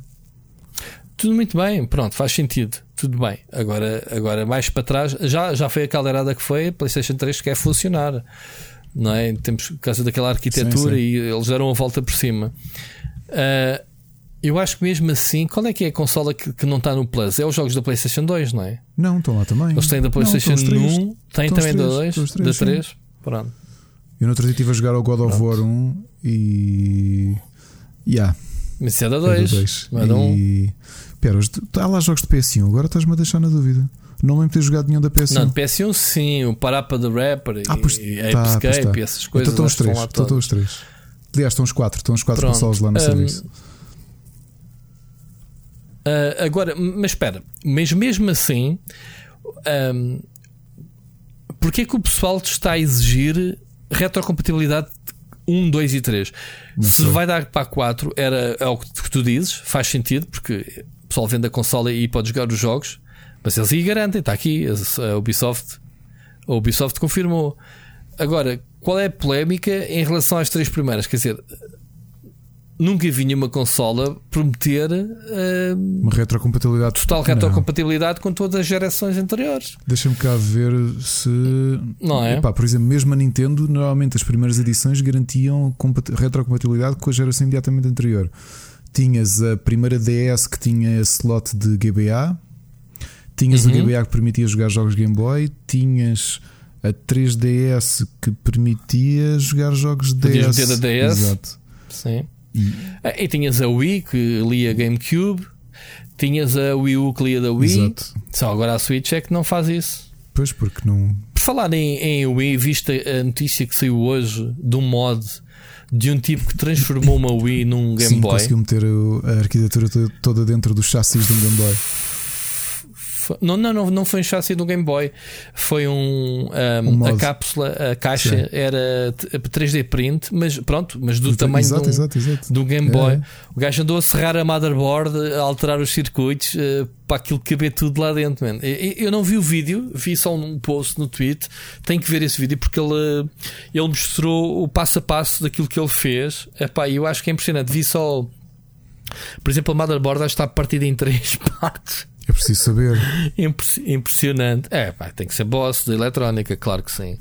Bom, então a única coisa que ele fez é impressionante, mas a Nintendo se calhar não acha muita piada, porque o gajo. Emulou. Estamos a falar de uma consola de discos. Emulou que teve que transformar em emular, emular. Meteu as ROMs todas num cartão.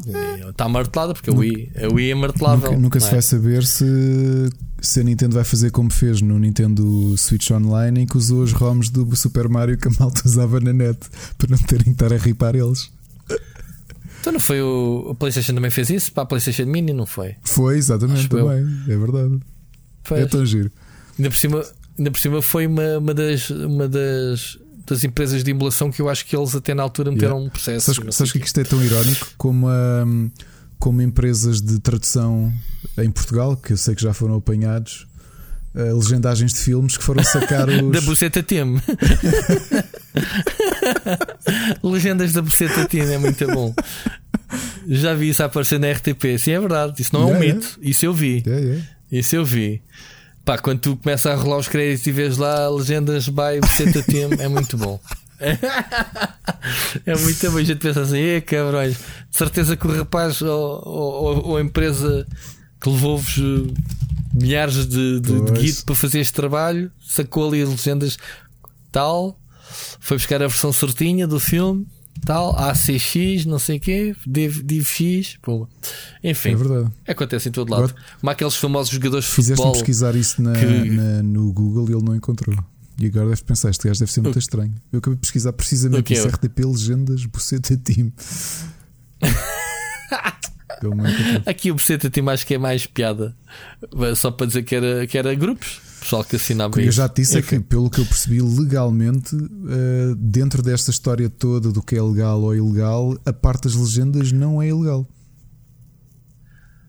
Ah pá, mas as legendas é algo pragmático. Não há. Não vais que Vais dizer que a vírgula não, está metida não, bem no sítio que é no tipo outro. A tradução que tu fazes depende muito. Aliás, ainda há pouco tempo estava a ver aí uma série com. Acho que foi o Lucifer, estava a ver com a Ana. E pá, e tu às vezes reparas quem está a traduzir aquilo, tipo, pá, como é que tu traduziste isto? Ah, foi ao, ao Google. Ah, pá, mas isso, isso. Não, mas não estou a dizer isso. Tem um histórico brutal assim, nisso. Uma coisa é, as ROMs são ilegais, não é? E a, e a Nintendo e a Sony usaram a malta que eles processaram porque fizeram ROMs Sim. e depois pegaram nas ROMs e puseram nas consolas deles, não é? nos serviços deles. Certo. As legendas é diferente. Eu até epá, eu tenho que procurar esse artigo uh, e, e, depois se calhar falamos na terceira temporada sobre isto. Que foi hum. o, o, ato de traduzir não é. Tu não estás a, ser ilegal com ninguém, ou seja. Se tu pegas numa série e começas tu a escrever as legendas daquela, daquela série, a tua legenda, o teu fecheiro de texto, não é ilegal é um trabalho teu. Ok? Agora, Sim, uma empresa pegar na tua legenda, pelo que eu tinha lido, não foi cá em Portugal, mas foi lá fora, que acho que o grupo de legendas que o. que imagina, é, pá, imagina um estúdio grande que apanha uma legenda na net e depois mete no cinema para não pagar eh, aos tradutores ou à empresa que fez tradução. E esses tipos foram, foram processados pelo grupo de, de, de legendas de online. Da PCTTM. E estás a perceber porquê? Pois. Porque a legendagem é um trabalho. É um trabalho. Não, é um trabalho, mas vamos lá ver. Mas eu, se fizer uma legendagem de um, de um filme e tu fizes a tua legendagem de um filme, que nós saibamos fazer o nosso trabalho, a arte de legendar está na sincronização. Rui, não, é só, não, não, não é só isso. Agora mais, mais que teres o texto traduzido, porque tu não vais estar a ver o filme e, a escrever, não é? Tu tens um. um tu, tu tens. A, a, tua fonte vem a legenda em inglês, imagina, e tu só tens que, que naqueles timings corretos. Tu já viste um fecheiro de legendas? Já, já. Não, não, já. Não, Rui, tu te Aquilo tem os segundos, os frames. Tu dizia e... a parte irónica que é: tu és dono do filme, ok? Certo, e eu sou um gajo percebi, online pá, com o meu tempo livre estive a trabalhar a sim, fazer umas legendas para o ano. Sim, e tu de repente mas pegas sabes... na minha legenda, só que tu estás a pegar numa coisa que é propriedade minha, foi trabalho meu. É uma coisa mas, que eu fazer uma ilustração e tu vender. Eu faço uma ilustração sobre o teu, o teu filme e tu pegas na ilustração já e promoves. Já percebi, já percebi. Já percebi, uh, mas tu sabes que, no, por exemplo, o YouTube tem uh, uma ferramenta para as legendagens da, da comunidade que até acho que vai acabar eh, uma delas para o ano porque não houve muita adesão. Mas isso está agregado, tu tens de ter uma conta no Gmail para, para te identificares que foste tu que fizeste aquela tradução. E depois os utilizadores podem carregar aquela legenda. Sabes, eu meto um, eu meto um vídeo no YouTube, eu posso uh, meter o vídeo como legendável ou não. não posso dizer assim, pá, não quer que ninguém meta legenda nisto. Ou ele já tem algoritmos que fazem as traduções automáticas. Pronto, se tu carregas daquele botãozinho da, legenda. E depois tens as legendas de, submetidas pela comunidade, que é um bocado isso que tu uhum. dizes. Só que tu tens de ter uma conta e estás associado e pá, tu mas é puseres lá, fizeres é a Se tu submeteres Pronto. a legenda, o, o, uhum. é o LA da submissão de legenda deve dizer que tu estás a ceder os teus direitos intelectuais àquilo que acabaste pois, de criar. Agora, Pois. Se tu pões na net uma legenda e de repente há uma empresa que pega na tua legenda e leva para o cinema, está. É irónico. Sim, é? sim ah, mas é bem irónico, tens razão, porque o pessoal que faz essas legendas faz pro bono. das duas umas é porque é, é pro bono para consumir, para, para ajudar a comunidade a consumir filmes piratas, porque isto normalmente está associado uhum. à pirataria, ou filmes que são de regiões diferentes, uh, como os DVDs, em que, que no teu país não está disponível legendas para, para a tua região. Pá, por, por exemplo, o trabalho, isto, acredito já tenha havido estudos sobre isto e teses sobre este tema. Repara que para mim um dos grandes segredos daquilo que foi a, a expansão dos animes e do mangá para o Ocidente deve-se aos grupos de malta que que dedica o seu tempo Exatamente. livre. Uh, e repara que muitos daqueles, muitas daquelas séries e muitas daquelas bandas desenhadas não vão ser licenciadas no Ocidente, ou seja, legalmente nunca vão ter uma tradução oficial.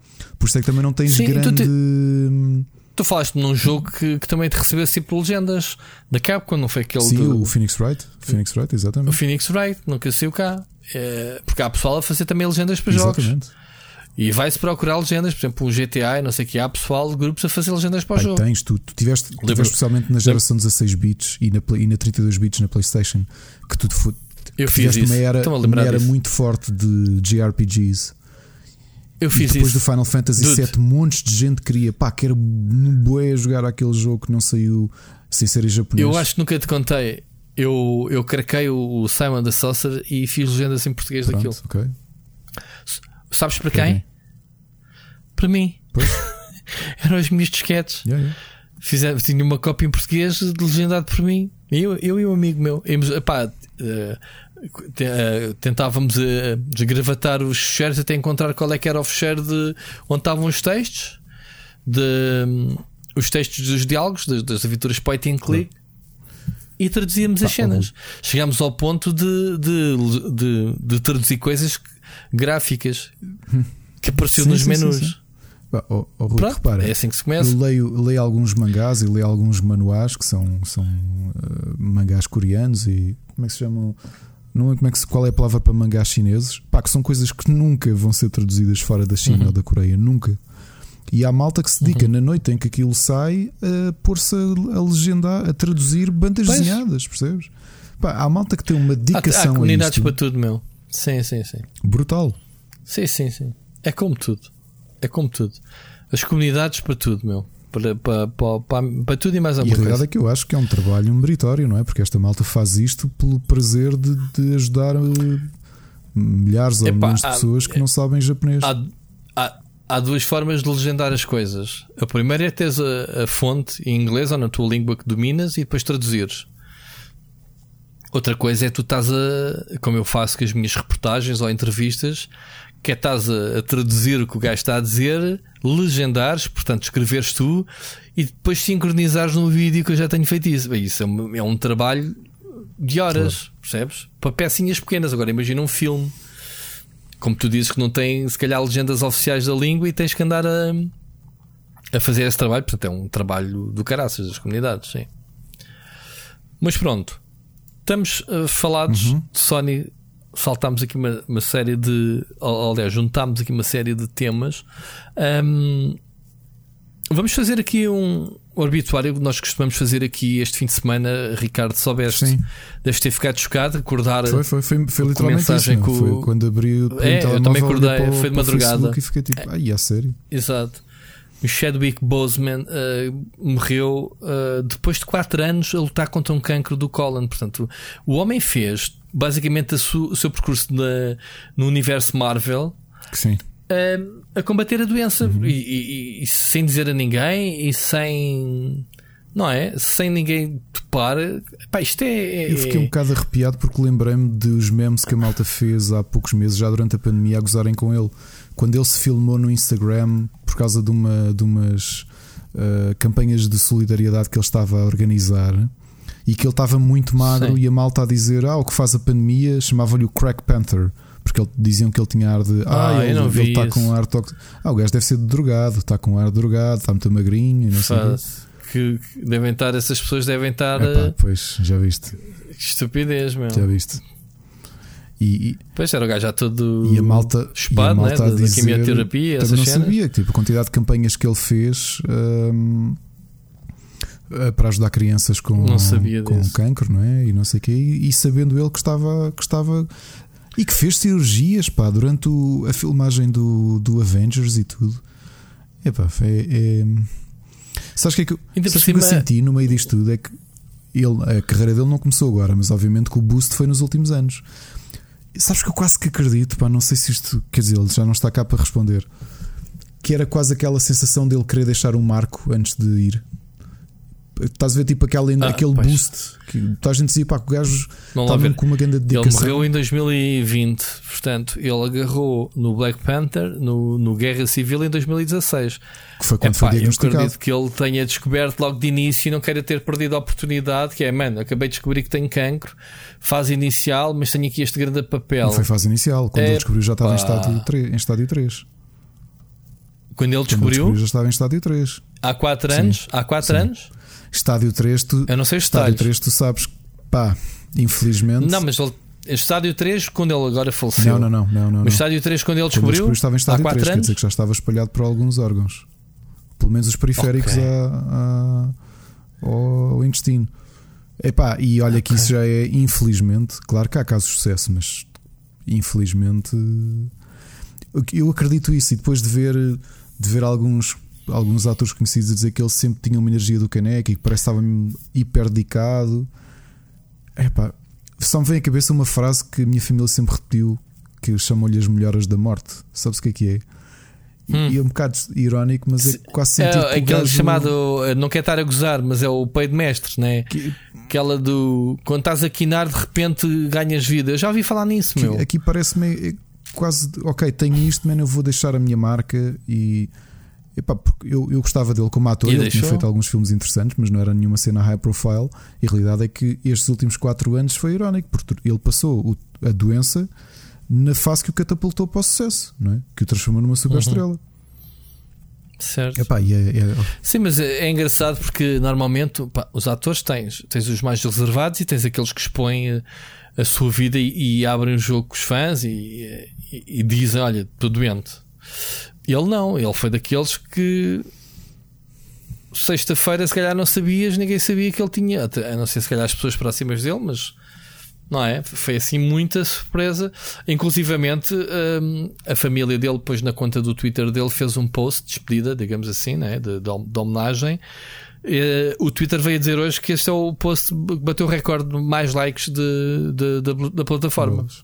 Da rede social. Portanto, houve aqui uma bola de, de neves em termos de, de solidariedade, de, de fãs, o que quiseres, de pá, e se calhar de surpresa, não é? Isto apanhou como a ti, como a mim, toda a gente de surpresa. Sim, sabes que de início não sabias... saber, eu pensei se seria suicídio, seria, teria, teria sido desastre, porque um tipo tão jovem quanto ele, não é? Fica sempre naquela. Eu quando li foi logo no, no título que o ah. ator tinha morrido com, de cancro, portanto nunca nem sequer deu asa à especulação, pelo menos onde eu li, uh, disse logo a causa.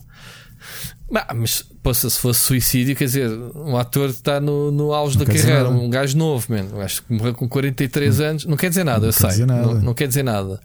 Aliás, mas uh, pronto, daria que pensar, aqui... era mais, aí era mais um. Aí já não era choque, era dizer, olha, mais outro. Já falámos aqui, pá, é? o Heath Ledger, não sei se foi acidente, se foi o que quer que seja, não é? Ah, foi, é um, foi mais ou menos acidente, foi um abuso de. Mas, mas depois. De, não é drogas, mas medicamentos. Tens o Chris Cornell e o, e o, Chester uh, do, dos Linkin Park. Não, esse foi suicídio.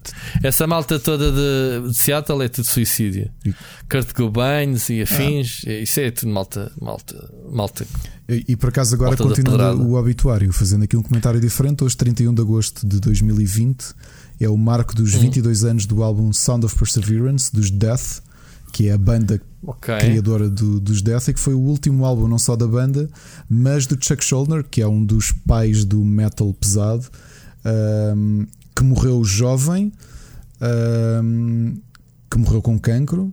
E, e, que foi daqueles casos que tu sentiste que mesmo um, um artista conhecido, não é? Que, que cabeça de, de, festivais e tudo isso, que não tinha dinheiro para, para, para pagar tratamentos de cancro na América. Portanto, a história do Chuck Schuldiner, para quem, para quem conhece, para já o, o Chuck é dos meus músicos. Tu ouves-me dizer muito isto, mas ainda há pouco tempo, quando falámos uhum. dos 10 álbuns favoritos, eu coloquei um álbum de, de Death, porque realmente Death ajudou a criar o death metal e definiu, definiu a música pesada. E o Chuck, obviamente, que era o compositor principal, influencia muitos guitarristas e muitos vocalistas e muitos músicos. Um, e ele morreu jovem e, e, e, pôs um bocado, expôs um bocado para o resto do mundo, especialmente para a Europa, a ironia do que é ser mesmo um músico, claro que não com o capital dos Metallica, mas um músico conhecido que de repente percebe que não tem dinheiro para pagar, um tipo Breaking Bad, estás a ver? não sei se sabes a história do Chuck Schuldiner, mas ele, ele andava com dores na nuca. Não. Dava Andava quê? com dores na nuca há um tempo e julgava que era pá, por okay. causa do, do, dos torneios e dele passar tanto tempo a compor e tudo isso. E acabou por. Eh, pá, foi um, um indireita e não sei o quê, fez umas massagens, aquilo continua a doer. Até que lá foi fazer um exame e percebeu que tinha um tumor na, na, na cabeça e não tinha dinheiro para os tratamentos. Não tinha dinheiro para os tratamentos, tanto que houve uh, concertos de angariação de fundos pelo, pelo mundo todo Houve um, houve um concerto da Garrison de Fundos em Portugal de bandas portuguesas e que todos os, o, todo, todas as receitas eram para tentar ajudá-lo a pagar o tratamento. Jesus. Já viste? Tu olhas para o... Ou seja, os fãs faziam um Kickstarter aos fãs para não, pagar. Não é fãs, era bandas Sério? grandes a fazerem, a fazerem festivais para certo, poder ajudar certo. a pagar-lhe os tratamentos, meu. Certo, certo, certo. Já, já... certo. E quem ia ver essas bandas eram os fãs. Tu já viste isso? Pago, no caso português, é, português é. acho que foram os Municipal também. Mas não é que é um grande concerto para os bilhetes reverterem para ajudar a pagar o tratamento de cancro de um. De um... E tu dizes que fez 22 anos fez 22 desse anos do álbum hoje, foi o último álbum deles. E que eu acho, e, okay. olha, um bocadinho à semelhança do Chadwick, uma coisa irónica que é capaz de ser dos meus álbuns favoritos, não é o meu álbum favorito, mas nota-se que é o álbum em que ele, ele quis pôr tudo na mesa. Okay. E eu acho que também foi naquela certo. do pá, não vou ter outra hipótese. Tanto que ele fez a cover da Painkiller do Judas Priest, né, que tu conheces, que é uma, um dos grandes hinos do metal, e que a malta pensava que, man, o Chuck não consegue chegar aos agudos do. porque ele era do guturais, não é? Ele não vai fazer os agudos do, do, do, do Rob Alford. E fez. E tu acabas o álbum a ver assim: fogo, este hum. gajo parece, parece saber que tinha o tempo contado, já não ia ter oportunidades para, para mostrar mais, estás yeah. a perceber? Yeah. E pronto, olha, foi, foi aqui um momento de, pronto, de, de pseudo-obituário, não é? Mas. mas uh, Sim, a malta que acha que o Breaking Bad é uma coisa já, estranha, uh, se calhar yeah. não é assim tão estranho, não é? Novamente, o, o, o Walter White é um personagem ficcional, mas garantidamente ele não tinha a capacidade financeira do Chuck Schuldiner, que fazia torneios mundiais, e nem esse teve dinheiro para pagar os tratamentos. Pois, pois. Já viste? Enfim, é, é, estranho. Olha, não, não, não quer fazer agora o, o, o estranho que temos estado a fazer, que é já que falamos de mortes ou de pessoas que morreram, Resident Evil, é pá, não quero. Pronto. Mas uh, o facto é isso. É, Netflix papou mais uma série, portanto, mais uma série uh, baseada em, em um videojogo, neste caso Resident Evil, depois de do casalito, um, como é que ele se chama? O, o Paul. Paul qualquer coisa Paul, mais. Paul, uh, Paul Anderson. O Paul Anderson e a sua linda esposa Mila Jovovich uh, a esmiuçarem os filmes da, da Cap, baseados no Resident Evil. Temos agora a Netflix um, a querer, a querer não, a, a, a, comprar os direitos. Coisas interessantes desta, desta adaptação Uh, em primeiro lugar, estamos a falar do showrunner do Supernatural, portanto, o Andrew Nebb, como é que, ele, como é que se diz? O produtor do Supernatural será o showrunner. Uh, não tem nada a ver com os jogos, portanto, vai ser uma, para já uma, uma primeira temporada de 8 episódios. E eles dizem que na sinopse muito vaga que será focada uh, em duas irmãs duas irmãs chamadas Jade e Billy Wesker.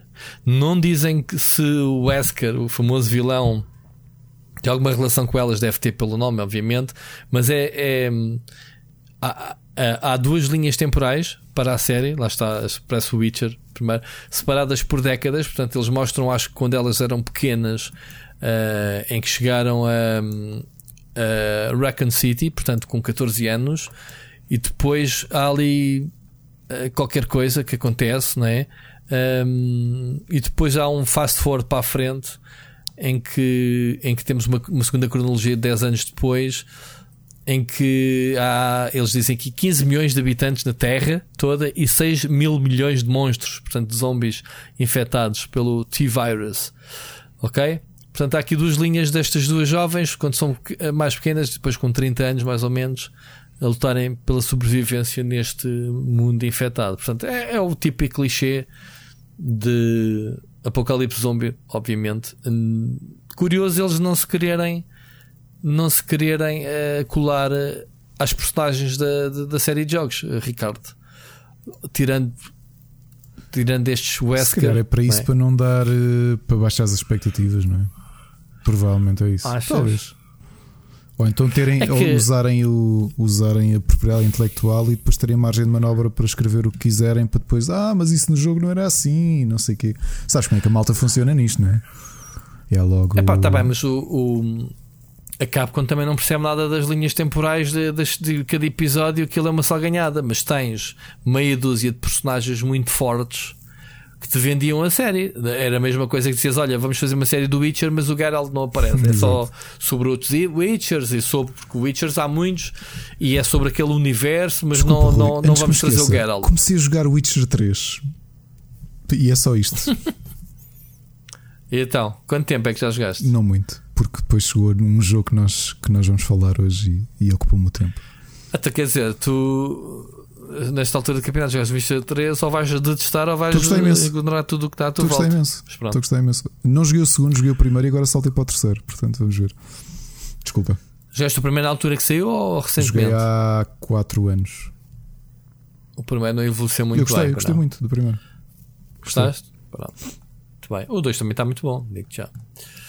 Pronto, do Resident Evil é isto, é só picarmos aqui esta, esta cena. Portanto, não sei se tu queres acrescentar alguma coisa, mas estava-te a dizer que há meio dúzia de personagens muito conhecidos que basicamente pá, há toda a margem de manobra para, irem, para serem inseridos, obviamente.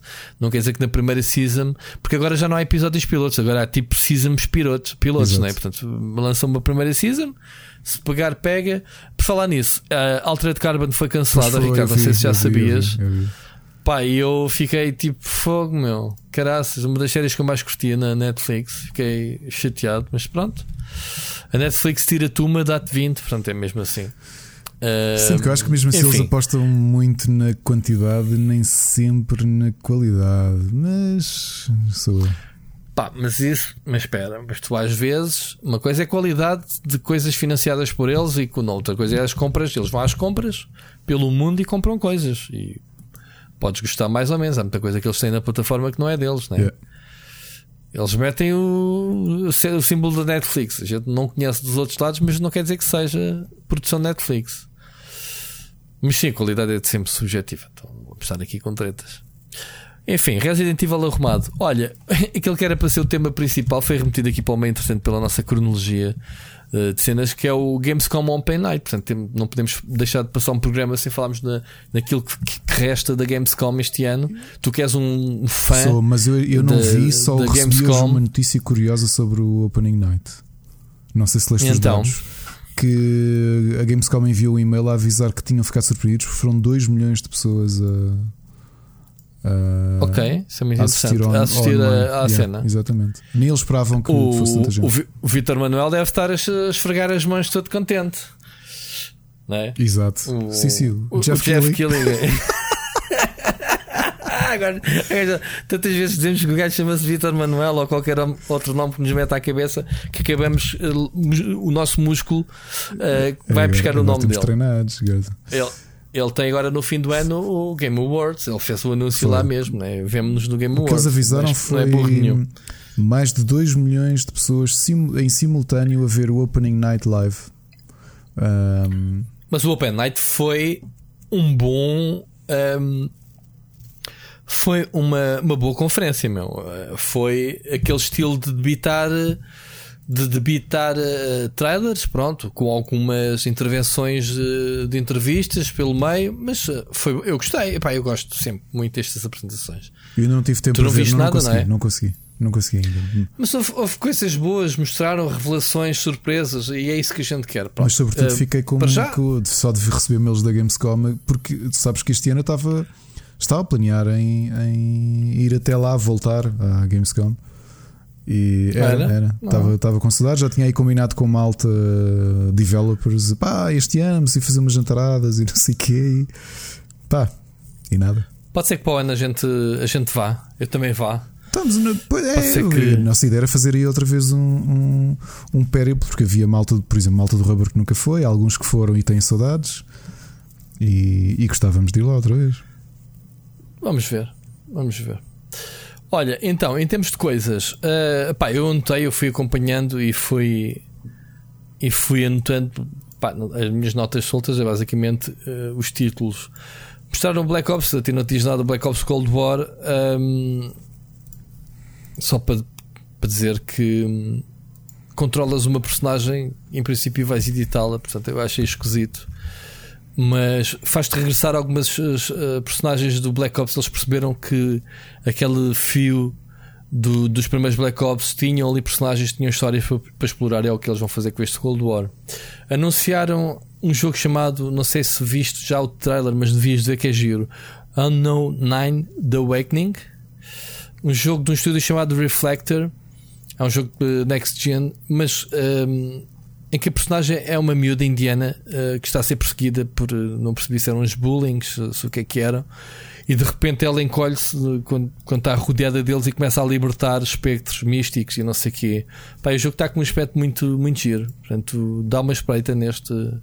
É um trailer, não, Chegou só mais questão, nada, com estes números que a Gamescom apresentou e com a qualidade que tu próprio disses que o programa teve, isto não será mais hum. uma estocada na, na E3?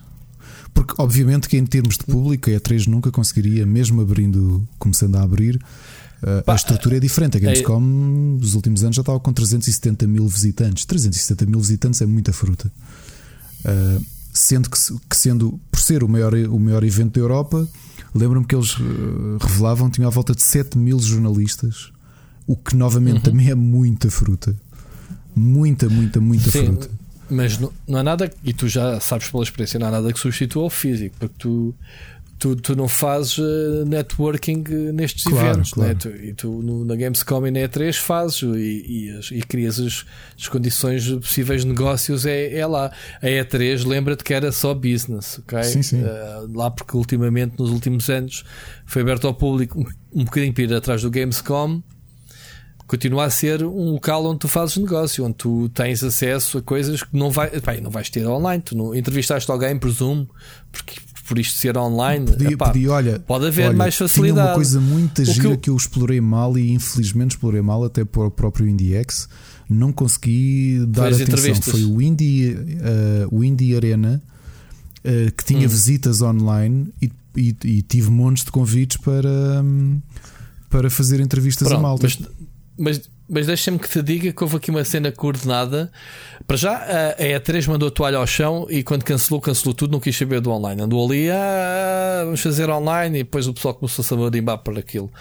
O Gamescom foi diferente porque já este, este Open, Night, Open Night já tinha sido feito o ano passado. Portanto, aqui simplesmente foi um, um reajuste daquilo que eles Agora queriam. Aqui, Portanto, logo ao início. Numa de, de futurologia. Tu achas Sim, que é possível mim... que, por exemplo, a partir de 2021 ou numa fase em que a pandemia Sim. acalme, que até comeces a ter outra vez as empresas grandes a quererem fazer as conferências como eu e tu assistimos na, na Gamescom e desistirem por completo da E3 e a E3 implodir?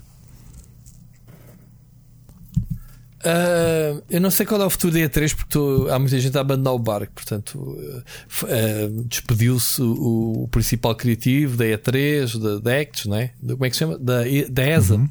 da empresa que, que gera a cena.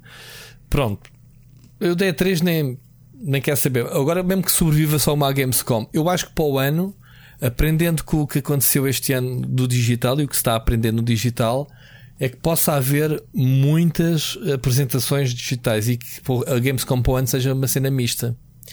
Como este ano vai haver a IFA, a IFA ainda conseguiu. Um, porque se tu não sabes, a, Alemanha uh, aboliu um, os voos até 31 de agosto. Acho que era a data se não houvesse mais casos. E a IFA está-se a realizar agora na próxima semana 3, ou que é 3, 4, 5, uma coisa assim. isto já permite que as pessoas viajem lá, mas eles também não querem. Uh, há uma limitação de. Por um evento destes, não sei se é 5 mil pessoas ou o que é que é. E então eles estão a fazer a cena mista, que é pá, uma área mesmo reservada para aquele pessoal importante, vai lá fazer uh, negócios ou, ou, ou, os meios mais populares de cada país vão lá para fazer cobertura, mas depois vai haver muitos eventos paralelos. Eu tenho, por exemplo, esta semana uma série de marcações não da própria IFA, mas das próprias marcas a fazerem as apresentações eh, tipo Zoom, estás a ver? E acredito que para o ano, por uma questão deles perceberem que conseguem ter números bons, streaming aberto, consegue facilmente reunir pessoas e comunicar e as publicações publicarem artigos relacionados com os, com os, com os produtos que tu apresentas em vias digitais, eu acho que vai haver uma grande fatia que vai para o digital os budgets não vão ser todos centrados no epá, a gente quer é que as pessoas, não, porque, para muita gente o contacto físico é muito importante. Aí não tens hipótese. Mas o digital ganhou aqui muitos créditos este ano por causa disto do Covid. Percebes? Agora, os gajos aqui do Gamescom conseguiram reunir uh, todos os AAAs possíveis e imaginários. A única empresa que teve de fora desta festa foi mesmo a Nintendo. Tirando um jogo multiplataformas ou dois, a Nintendo não teve presente nesta Gamescom, portanto passou ao lado. Aliás, ninguém sabe da Nintendo. E hoje vi um, uma fake news de um de um Nintendo Direct anunciado para o dia 2 ou 3 de, de setembro, uh, baseado em Legend of Zelda 2, oh, Breath of the Wild 2. estás a falar da questão dos eventos, mas por exemplo, tu sabes, acho que já falámos aqui, em outubro decorre a maior feira de board games do mundo, onde? Hum. Na Alemanha em Essen. Uhum. Uma feira que o ano sim, passado, sim. tu lembras quantos chegámos a falar aqui? Quantos visitantes é que teve? Não 210 lembro, mil. Sim, okay. e uma IFA ainda muito mais, e a Gamescom também mas bastante. Espera, é, pá, 210 sim. mil, uma feira que essa sim, infelizmente, necessita mesmo de ser. Quer dizer, vou pôr aqui umas aspas. Necessita mais ou menos ser física. Tu ganhas muito num board game de poder experimentar os jogos não é? e poder comprá-los, porque, por exemplo, claro. Na Essen, o Sousa Lara, quando passado, esteve lá a promover dois jogos dele. Tinha-me dito que, pelas contas, tinham saído 5 mil jogos durante Essen, durante o festival. Porquê? Porque há muitas editoras hum. que sabem que só ali vão vender uh, muito das suas, das yeah, suas tiragens. O ano todo, quase. Por exemplo, yeah. o Dune que eu yeah, comprei, ele, ele fez-me pré-compra lá, no stand da, da, da Guild Force 9. Porque eles abriram uma hipótese, sim, foi, pessoal, sim, só sim, podem comprar aqui ok? Agora, Sim, por isso é que eu estou a dizer que é impossível substituir os é, eventos físicos. Aqui mas... eu, não, ainda, eu estava a reparar, ainda está marcado para 20 de outubro. Agora hum. tenho sérias mas, dúvidas. Se calhar que... muito mais limitado. É pode ser limitado, mais limitado. Pode ser que haja ainda. Mas pronto, queres falar sobre alguns jogos? Não, ou... não, não, não, porque não vi, tu ia estar aqui a falar de cor. Não viste. Pronto, mas deixa-me só realçar-te que a Electronic Arts uh, mostrou Dragon Age 4 ou, ou melhor, não mostrou, meteu pessoas a falar uh, das ambições deles, da BioWare, uh, e está em, em fases iniciais. Pá, depois de repente entra tu o, o, o Doc Brown do Back to the Future uhum. in character e tu pensas. What the fuck, man? Um jogo do Regresso ao Futuro? Ou o que é que o gajo veio para aqui promover? Literalmente. Sabes qual era o jogo? Era o Surgeon Simulator. Viste? Isso tinha visto. Brutal. Pronto. Um, o regresso de, de Sam Max por uma empresa chamada Happy Giant. Diz-te alguma coisa? Happy Giant não estou a ver quem é. Pronto, Sam Max de regresso. Um, mais coisas surpreendentes. Depois mostraram coisas que já conhecíamos, não vale a pena Rui, estar antes a falar. só aqui uma nota, eu estava, eu estava a ser impreciso. Uh, a organização uhum. do Spiel, o, o, a feira de Essen, cancelou o evento físico e já, e já tem o site do Spiel Digital nos dias uhum. que iam decorrer o evento, a feira vai decorrer toda em digital. Em digital, para mostrar pelo menos os produtos, né? não se perde tudo. E assim, para o, para o mercado como tu tens hoje, uh, novamente, tu tens distribuidores praticamente nos países todos, não é? Aqui tens duas ou três lojas especializadas, a malta pode fazer pré-reservas. Ou comprar logo. Sim, mas houve uma coisa: nos jogos tu tens ainda outra facilidade. Eu esqueci de dizer isto ao início. É que no mesmo dia em que abriu o, este Open Light do, do Gamescom, tu tens uma área especial no Steam para sacar demos bué de jogos. Bué de jogos. Não sei se tu já soubeste sim, sim, sim, se já lá foste. Pronto, tu tens os jogos todos naquela página e está lá, saca dem, dem, dem. Pá, eu só não saquei mais porque sabia que não ia experimentar. Claro. Saquei dois ou três só para experimentar se aquilo funcionava mesmo. Pá, yeah, perfeito. Estás a ver? Aqui há uma fusão perfeita entre o digital, eh, entre o veres, conhecer as coisas novas e o experimentares, que é aquilo que tu ias lá fazer normalmente. Eu, eu acho. Estás eu a ver? A disponibilidade dos jogos para tu sacar. Eu acho que nos board games isso Nem que agora no, uma... no, fim do evento façam um revoke a tudo. Né? Eu acho que isto nos board games só tem uma hum. possibilidade, que é usar as estruturas do Steam como o Tabletopia e o Tabletop Simulator, em que a malta, muitos developers já têm, começam a ter este hábito de ah, é? Fazer mockups de, de jogos? Sim, de tu poder jogar. E, e, eu tenho visto que há que muitos dos jogos nesta fase de autores que estão a convidar a malta a ter sessões a jogar com eles ou a ver tweets deles a jogarem em versão digital no Tabletop. Porque o Tabletop e o Tabletop Simulator não têm as regras. Essencialmente, tu alimentas para lá os componentes e, e, depois aquilo é quase um Surgeon Simulator. Tens as mãozinhas e pegas nas peças, estás a perceber? Certo, certo, certo, certo. E certo. acho que vai ser uma forma de substituir a coisa. Muito bem. Pronto, muita coisa que foi anunciada, não vale a pena então. Queria só destacar o, o jogo. Aquele que a malta anda a dizer, e eu até às vezes eh, fico um bocadinho constrangido do pessoal dizer: pá, o jogo português 12 minutos, man, outra vez, visto, visto, visto o elenco anunciado. Vivo. Pronto. E um gajo chegar lá e dizer assim: man, isso não é um jogo português. ah pá, está a ser feito por um português, é um jogo português. Eu, pronto. O pessoal ainda não percebeu bem aqui a diferença, né? Num jogo português tens o James McAvey ou o William Dafoe ou a. Como é que se chama a rapariga da. A Daisy. A, a Daisy. A Daisy Margaret. Daisy e Margaridas, né? Daisy e Margaret não interessa o nome. Uh, do Star Wars. Também gasgaste. Também gasgaste, pá. Com essa. Daisy Margaret. Não é? No patonal da Daisy não é Margarida. Daisy Margaret. Vai falando que eu vou buscar água que estou ah, mal.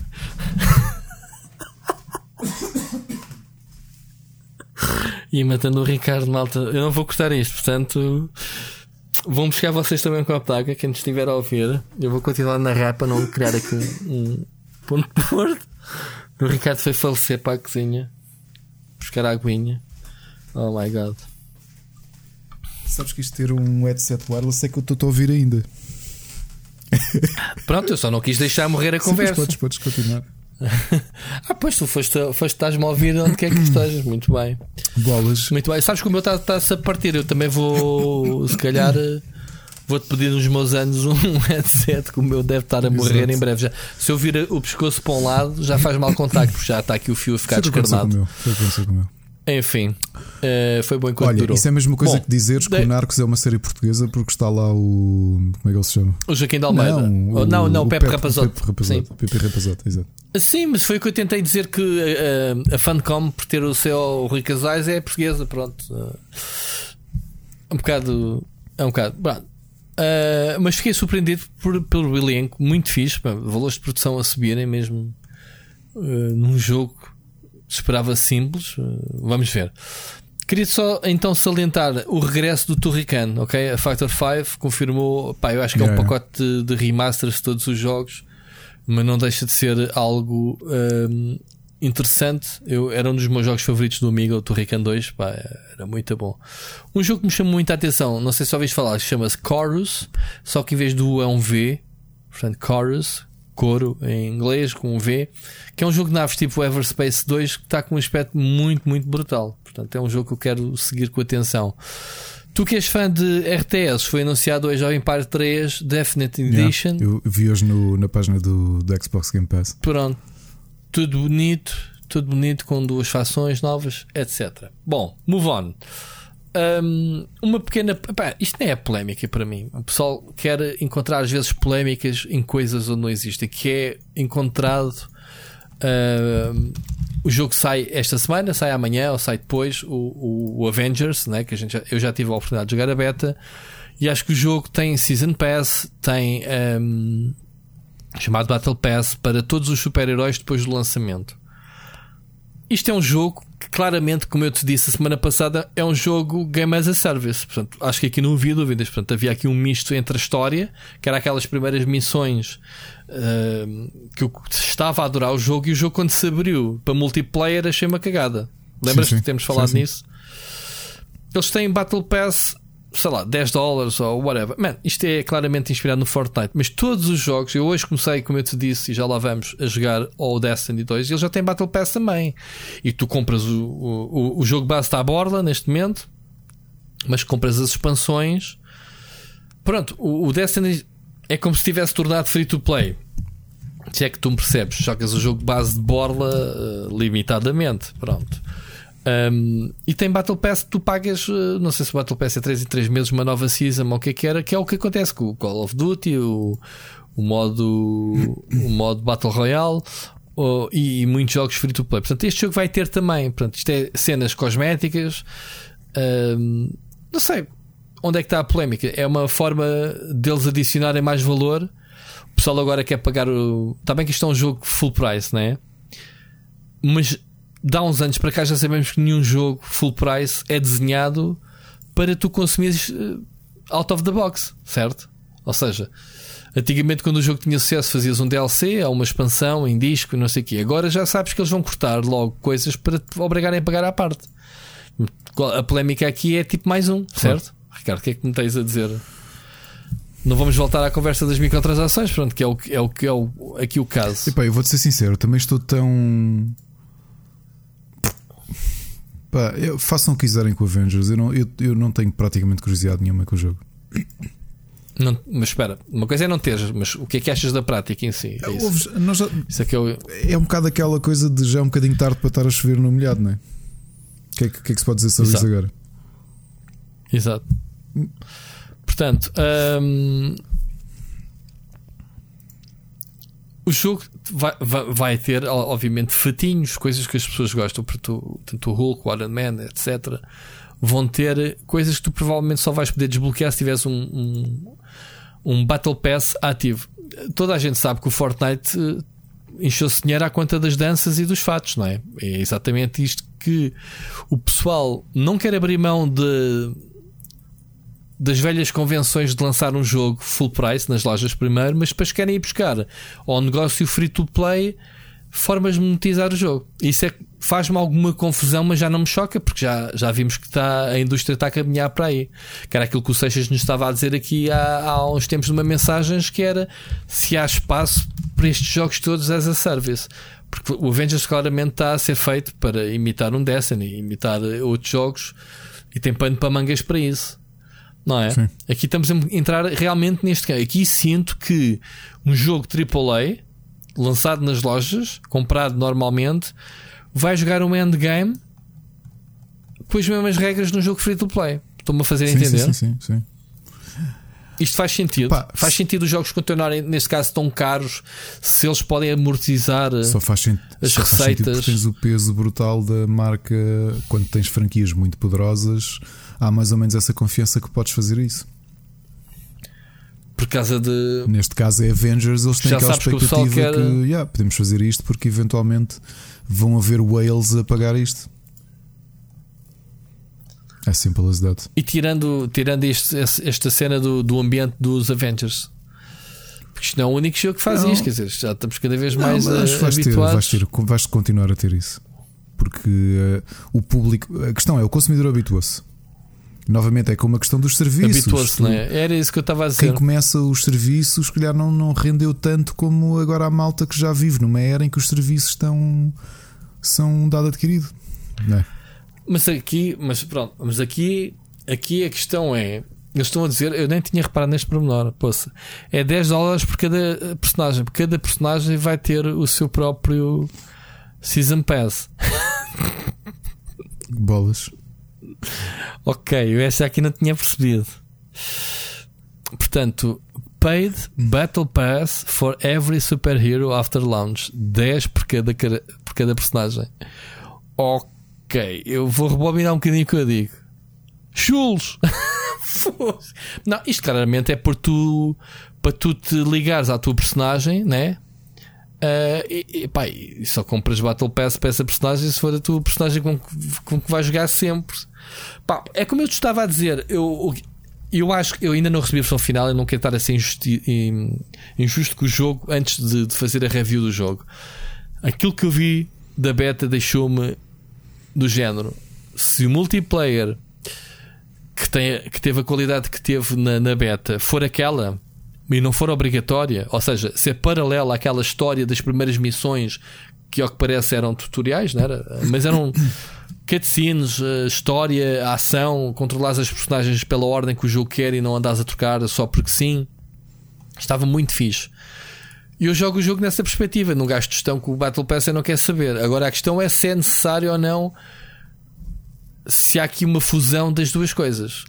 Ok, e aqui já acho que há um abuso de. Epá, aqui já é claramente abusar. Abusar. 10 euros por cada por cada personagem e, e muito provavelmente, se calhar, personagens trancadas, não é? Ou eventualmente no futuro vai ser alimentado e vais pagando à parte cada personagem. Pá, pois aqui lá está. É, é aquilo que eu digo sempre: a carteira, os jogadores respondem com a carteira.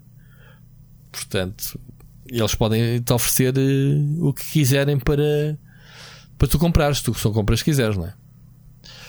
Que é giro é que eles têm aqui, uh, estou a ver que o menu de o menu do, do, do, Challenge Card, digamos assim, do Battle Pass da personagem, tens tabs para Collection, tabs para Cosmetics, tabs para Gear. Epá, que cena, man. Que, que cena mais. Isto, isto parece-me claramente um jogo free to play. Um, um, jogo em que tu tens montes de mecânicas shady para te obrigar a gastar dinheiro, estás a ver? Vamos ver se não é isto. Portanto, não quero estar a tirar uh, conclusões. Já em malta. Já recebeste o jogo, Ricardo? Não, já não, falar nisso? Não, Já? não, não, não recebi, não recebi. Não. Ok. Um, eu também não, mas pronto, ah, provavelmente só quando sair mesmo o jogo, por causa do, do online, não tenho a certeza. Logo, logo vemos. Para a semana a gente se calhar. Para a semana não, quando viermos na terceira season a gente logo vê se ainda vale a pena falar, mas é isto. Uh, só queria fazer, antes de passarmos às recomendações, um pequeno update sobre uh, a nossa telenovela favorita, que é a Ape, como eu escrevi aqui, contra a Epic. Basicamente, aquilo que se esperava aconteceu. A Apple uh, cortou a conta à Epic Games, significando que todos os jogos da Epic Games deixam de ser vendidos, incluindo o Fortnite. No entanto, uh, a Apple, como falámos a semana passada, foi obrigada a manter o suporte, ou manter, digamos assim, o Unreal para fazer a manutenção e as atualizações dos jogos que dependem do Unreal. Ok? Entretanto, a Apple manda a boca a dizer que ah, estamos muito desapontados em ter que terminar a conta da Epic Games na App Store, porque já trabalhamos com eles há muitos anos no lançamento de novos jogos e novas atualizações. Um, portanto, vamos cumprir com o mínimo que o tribunal nos disse, que era manter a, a cena. Uh, já a Epic diz que epá, eles não tinham eles têm pena, mas não tinham que o fazer. Isso aqui nós mandámos uh, as nossas, a nossa última atualização, caso eles mudassem de ideias até à última da hora, e não foi o caso, portanto, bater na trave. Portanto, não há Fortnite para já, até aquilo que falávamos ao início, é preferível uh, o namoro acabar do que serem os dois infelizes, né? Como, como se costuma dizer, das telenovelas. E portanto, vamos ver futuramente o que é que vai acontecer. Eu acho que isto ainda só vai no início ok. Eu acho que isto ainda vai ter. Vamos ver como é que isto corre na, na terceira season, que agora fica em cliffhanger. É, vai ficar em cliffhanger, sim, durante, pelo menos aqui no podcast, nesta nossa novela. Mas vamos ver. O, o Tim Sweeney responde à letra a dizer: pá, não querem, não querem. Não querem paciência. Entretanto, a ironia, li em qualquer lado que a Apple Store, sabes qual foi o jogo que meteu em destaque na loja em grande? Tipo, está aqui o PUBG, portanto, o PUBG está-se a rir neste momento e pá, obrigado Apple, bué da fixe. Aqui em grande. Pá, não tem Fortnite, está aqui o PUBG. Don't worry. Good. Vamos embora. Ricardo, recomendações. Queres começar tu? Ou posso começar uh... As minhas são mais curtas. Pensa tu, tu tens bué da jogos. Não, não, não. Olha, ainda não, não joguei muito. Do, falámos há pouco do Surgeon Simulator 2. Já o tenho para jogar. Uhum. Deve ser o jogo que eu vou dedicar tempo esta semana. Não dediquei muito tempo, e, porque desde quinta que estou, eu e o meu filho estamos uh, completamente mergulhados no Captain Subasa Rise of the New Champions, que eu ainda hoje publiquei o artigo e disse já. Não me interessa saber do FIFA, não me, não me interessa saber do, do PES. Por muitos erros que o Captain Subasa tenha, é o meu jogo de futebol favorito do ano. Ponto final. Ah, mas isso é jogo de futebol para quem não gosta de futebol, está bem. E, pá, o que eu explicava é que primeiro é um jogo à Benfica, não é? Eu... Portanto, escrito por um gajo que é do sim, Sporting. Sim. Eu não fui ver o teu artigo, eu, nem. Eu explico nem, porquê. Porque nem todas as equipas jogam à Benfica. É? E o que é que é jogar a Benfica para mim? E isto é obviamente uma piada futebolística. É jogar sempre no ataque, sempre para cima, é, né? sempre a atacar e não há faltas, nem sequer há árbitro. Portanto, faz o que tu Segue. quiseres. Não é? é a Benfica. Podes dar encontrões, carrinhos, faz o que tu quiseres. É a Benfica. Exatamente. Por acaso, o meu, o Olha, vou pegar. O artigo originalmente chamava-se isso: Captain Subasa, eh, meia hora à Benfica mas depois mudei para uh, a provar que a Terra é redonda desde 1981. E só por curiosidade, por causa da série, o, agora a série, eu, sei, eu já sei o que é que tu vais falar a seguir. Eu tenho-me divertido muito com o jogo. Obviamente que é um jogo arcade, tem falhas, mas é muito divertido. E fez acima de tudo uma coisa: anda a ver a série original com o meu filho. Hum, Então, esse é o objetivo é e, esse. E ele está a adorar. É um jogo para jogo fãs, não é? é muito divertido, diz? É um jogo feito mesmo para fãs, estou, estou é, a dizer. Mas olha é... que eu tenho visto muito na, nas redes sociais o pessoal muito decepcionado. Não da forma como eu estou decepcionado, atenção, mas muito decepcionado no geral. Epá, a história fraca, o que eu digo é assim, e, e, eu falo nisto, eu, por muito que eu esteja a ver a série e me lembro de algumas coisas e me lembro de alguns personagens, pá, tudo o que é diálogo, os diálogos são feitos em formato visual novel. Epá, eu faço skip a isso tudo, não me interessa. Eu quero é ter a bola no pé e marcar gols e ver aqueles cutscenes exageradas e essas coisas todas, percebes? Tem, quanto tempo é que demoras para ir do meio campo à, à Não demoras muito, por acaso é pena, este? porque já agora, por curiosidade, eh, eu escrevi isto no artigo porque eu sabia que houve um físico que já tinha feito as contas. Sabes que houve um tipo que calculou para a altura do Tsubasa e para o tempo que ele demorava a chegar ao, à baliza, qual é que era o cálculo e a velocidade, qual é o mais ou menos o cálculo aproximado do tamanho dos campos de futebol do Tsubasa? Hum. 18 km. 4 km? 18. 18 km. 18? Yeah. Tu estás-me a comer o número quando tu falas. Um Desculpa. E 18 km, ou seja, para a altura dele, 18, que é 1,70m, 1,70m para a velocidade que ele corre e o tempo que passa, porque é assim, no início por acaso a série ainda não é assim. No início ainda é muito futebol, eh, a série, a série de animação ainda é muito um, tradução do futebol, mas depois lá para a frente, quando a coisa começa a ficar introspectiva, não é? Que eles vão ali a driblar um quarto de hora e a pensar na vida e ah, eu tenho que conseguir fazer isto e aquilo. Houve um uhum. gajo que calculou àquela velocidade e dava o campo ter 18 km. E, e, no jogo não passa essa não, sensação, não, não, não, é rápido. Não, jogo. o jogo é muito, é completamente arcade.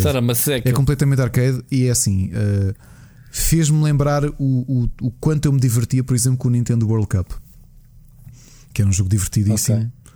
Que também era isto: eram carrinhos, eram encontrões, não havia faltas e pá, tens de marcar golos. E aqui tu desgastas o guarda-redes, ou seja, tu carregas, tu tens um sistema de fintas, isto tudo com cutscenes. A malta, quando, quando uhum. tira a bola, ou quando tu fintas, ou, ou, quando rematas, ou quando defendes, aquilo dá sempre aquelas cutscenes à Captain Tsubasa. Uh, e eu acho que é sobretudo divertido por isso. Eu acho que é um jogo é descomprometido. Eu acho que faltava um, um, um bom jogo com um tom mais arcade. Porque uh, nos últimos anos caiu-se muito nesta coisa que é tudo preciso ser muito realista e muito simulador. Estás a perceber? Certo, e, certo, e tu certo. e eu que crescemos a jogar jogos de futebol antes deles terem estas potencialidades, não é? Os primeiros uhum. FIFAs eram muito mais simples, os, os jogos de futebol eram todos muito uhum. mais simples.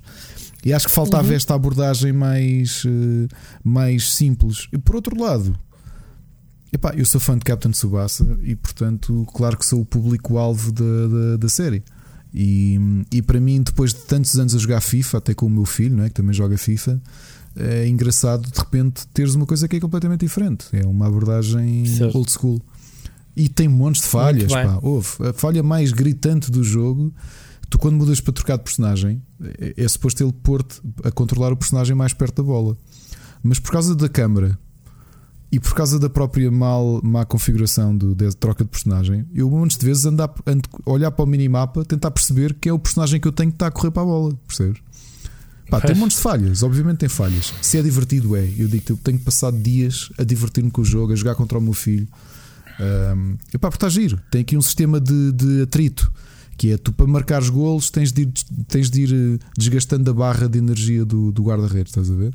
E depois são aqueles certo. remates, sei lá, com fogo e com tigres e o caneco, estás a perceber? Faz parte. Pá, é Faz isto. parte. Olha, eu não consegui jogar como tu uhum. sabes, andei aqui o fim de semana todo a grumpy com o jogo, irritadíssimo, porque os jogos. Uh, há vários bugs que o jogo tem na versão PC, porque foi a plataforma que eu escolhi, mas acho que toda a gente recebeu para PC que é pior. Eles, eles lançaram logo uma nota de, no Steam, logo na sexta, logo no lançamento, que é a resolução. Portanto, é, os textos saem fora das caixas, é impossível de ler, seja o que for, nem menus, nem os textos dos diálogos das cutscenes durante o jogo ou whatever, porque saem fora de aquele sistema japonês, man, aquelas legendas e os textos dentro de caixas. Portanto, está tudo ali concentrado. E quando tu nem foi a mudar a resolução. Qualquer resolução que meta, ao, ao início eu pensei, bem, mete isto a 4K e o gajo do jogo estrampalha-se todo. Mas não, depois a 1080 estrampalhava-se. E depois na, na, na nota de, de, de, bugs que eles lançaram, que até hoje ainda estão para lançar a patches, hoje, segunda-feira. Um, anotaram essa. Outra, outro bug é o online não estava a funcionar no fim de semana. Montes de ligações e erros de ligação online. Não sei se chegaste, Ricardo, online ou, ou o que é que é para se fazer online. Uh, e o mais grave que não me aconteceu a mim, porque ainda fiz o. Pá, joguei alguns minutos aquela primeira partida só para experimentar o jogo. Era altos slowdowns, pá, muito mal otimizado. Algumas máquinas o jogo completamente. Eu estava a ver uma live do Rick, uh, do Rick Fazeres, também na sexta-feira à noite. Pá, o gajo já, já, quase que estava a meter o jogo a 720 com, com low, não se conseguia ver oh, a live, é era tipo estranho, ao, aos solavancos. Eu acho que vocês os dois têm computadores ainda mais potentes que o meu. E, ah, isto não tem nada a ver com a potência, e, e, isto tem a ver com a otimização. Pá, não sei porque o meu, Há um conflito. correu muito bem, pá, mas mesmo Pronto, opa, há muita gente a queixar-se com o Horizon está tudo partido e no meu nunca se passou nada em quase 50 horas do que eu tenho. Portanto, obviamente que o PC é isto. O PC é mesmo isto: é múltiplas configurações, há uma firmware, há, um, há, um, há uma atualização qualquer de, de, de algo que não quebra, pronto, quebra tudo costumo me perceber é o tempo que eles demoram depois a, a pá, sabem que lançam um jogo na sexta-feira, já o pessoal todo a ameaçar no Steam que vai fazer refund e a meter uh, thumbs down e tu estás a dizer que o jogo é bom, portanto, ou seja, o jogo está a ter mais notas, não porque o jogo é bom, mas está tudo bugado no PC. Há pessoal na Playstation isso não se está a queixar do jogo em, em relação Aliás, a isso. ainda agora estava a ver no Twitter o Rami Ismail, os tweets todos dos últimos 4 dias é só Captain Tsubasa, que ele até anda a fazer stream e tudo. É? é? pronto, porque há pessoal que se identifica com a série. O jogo pode ter defeitos técnicos, mas depois tem a componente fã. Pá, eu joguei os jogos One Piece e o Dragon Ball. Para quem é fã daquilo, man, jogos quase que são perfeitos. Muitos erros possam ter para o género ou whatever. Mas aqui são bugs técnicos que te impedem de jogar. Uhum. Não consigo jogar o jogo. Não consigo, mas tive, tenho, o Steam diz que eu já tenho, sei lá, 60 minutos de jogo quando tive 5 minutos em campo tive o resto de 55 minutos a mexer nos menus e a tentar eh, perceber o que é que estava a passar até, até eles lançarem aquela nota a dizer: é pá, o jogo PC está bugado. Pronto, estou à espera, não vou fazer análise. Se vier eh, rápido, se não, olha, é para a prateleira. Pronto, vejam, vejam no outro sítio, vejam o, o, texto do Ricardo. Pronto, que ele, que ele adorou. Deixa nota máxima ao jogo, não é? Não. tu não tens notas. Não, não dou Bom, notas, mas, mas fica já o claim que é, hum, é o meu jogo de futebol favorito do ano. Isso, isso vale o que vale. Bem, também tens muitas alternativas. O PES este ano não existe, existe uma patch e tens o FIFA. Pronto, não tens mais nada, como sempre. Bom, o que é que eu tive a jogar mais? Tive a jogar também da Namco mandar já agora o Project Cars 3. Uh, eh, estas editoras que lançam no, no, no, espaço de uma semana três jogos, uh, né? Uh, no caso da Namco, por exemplo.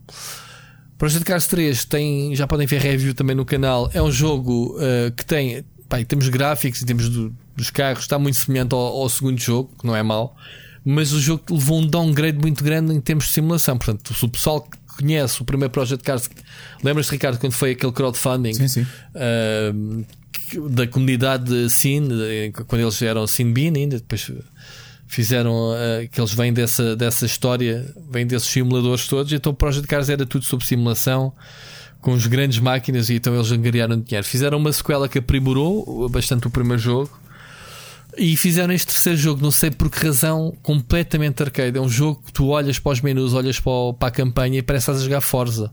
Forza uh, Motorsport, que, também, que é aquele misto, né? aquele arcade disfarçado de simulação.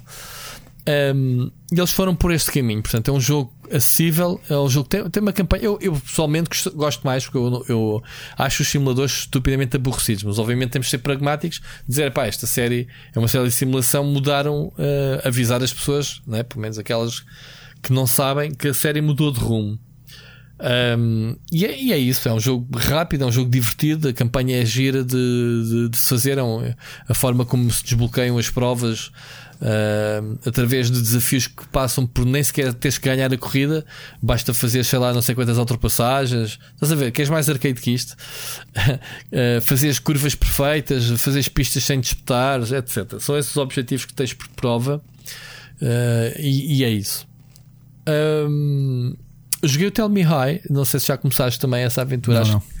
Acho que deves, em termos de história. Uh, saiu o primeiro episódio para todos, portanto, eu tenho o jogo. Uh, a Microsoft tem acesso antecipado ao jogo com os três episódios, portanto, eu já estou no segundo episódio. Não, não arranquei com o segundo episódio, mas uh, eles estão a lançar o jogo como episódios semanais, portanto, o próximo episódio penso que é sexta-feira, dia 4 ou que é de setembro, e depois o, na, na semana a seguir o terceiro episódio.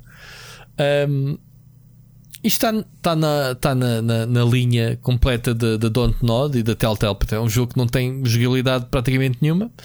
Controlas um, controlas dois irmãos gêmeos. Uh, em termos de jogabilidade, não há nada que já sabes como é que é. Tem as, decisões, tens algumas, algumas uh, exploração de, de, muito básica de cenários. Pá, e a história é muito boa. O primeiro episódio é daqueles episódios que deixa a pensar, como bom cliffhanger, não vou contar. Posso dizer que o, que é o primeiro jogo, que é aqui a questão, e o que está a dar que falar é que tu és a, a tua personagem, portanto, os dois gêmeos, uh, uma delas é uh, um transgênero, portanto, eram duas irmãs, portanto, ele tornou-se um rapaz, portanto, a abordagem eh, deste, desta temática num videojogo não é, não, não, não é um jogo centrado nisso, isso é, é fulcral para a história, sim, mas não é um jogo que, que pretende explorar, estás a ver essa essa comunidade. O jogo até está a ser acompanhado ou foi acompanhado a produção pela comunidade uh, eh, LGBT e, e, essa comunidade que, que protege, obviamente, os direitos e assegura que, que a comunidade não é esfalhada, né? Ao fim e ao cabo. Uh, e estou a gostar, estou a gostar da, da, história. Há um mistério muito grande porque. Como é que eu te vou contar a história sem sair da sinopse? Uh, há algo que se passa quando eles são pequenitos e depois passa-se 10 anos depois da história, eles reencontram-se e, e, e, depois há uma mecânica que é a base, digamos, do jogo, que é as memórias partilhadas dos dois. Portanto, aquela ligação, sabes, que os gêmeos têm. Uhum. Uh, eu penso uma coisa e tu pensas, estás a ver? Uh, aquelas intuições, sim, Ricardo, sim, sabes? Sim, sim. Já ouviste falar? Pronto, eles tentam explorar isso em termos de mecânica de jogo e então eles dois andam-se a lembrar de coisas que aconteceram quando eles eram pequenos e depois o jogador tem até a possibilidade de às vezes escolher qual das memórias faz mais sentido em termos de progressão da história e, e é por aí. Portanto, é interessante, é interessante. É, o primeiro episódio tem 3 horas, uma coisa assim, vai ser um jogo curtinho. Uh, curtinho, vai lá, uma dezena de horas se mantiverem o mesmo tempo. Mas, mas pronto, primeiro episódio deixou-me boas impressões. Depois vou continuar a jogar durante esta semana o jogo.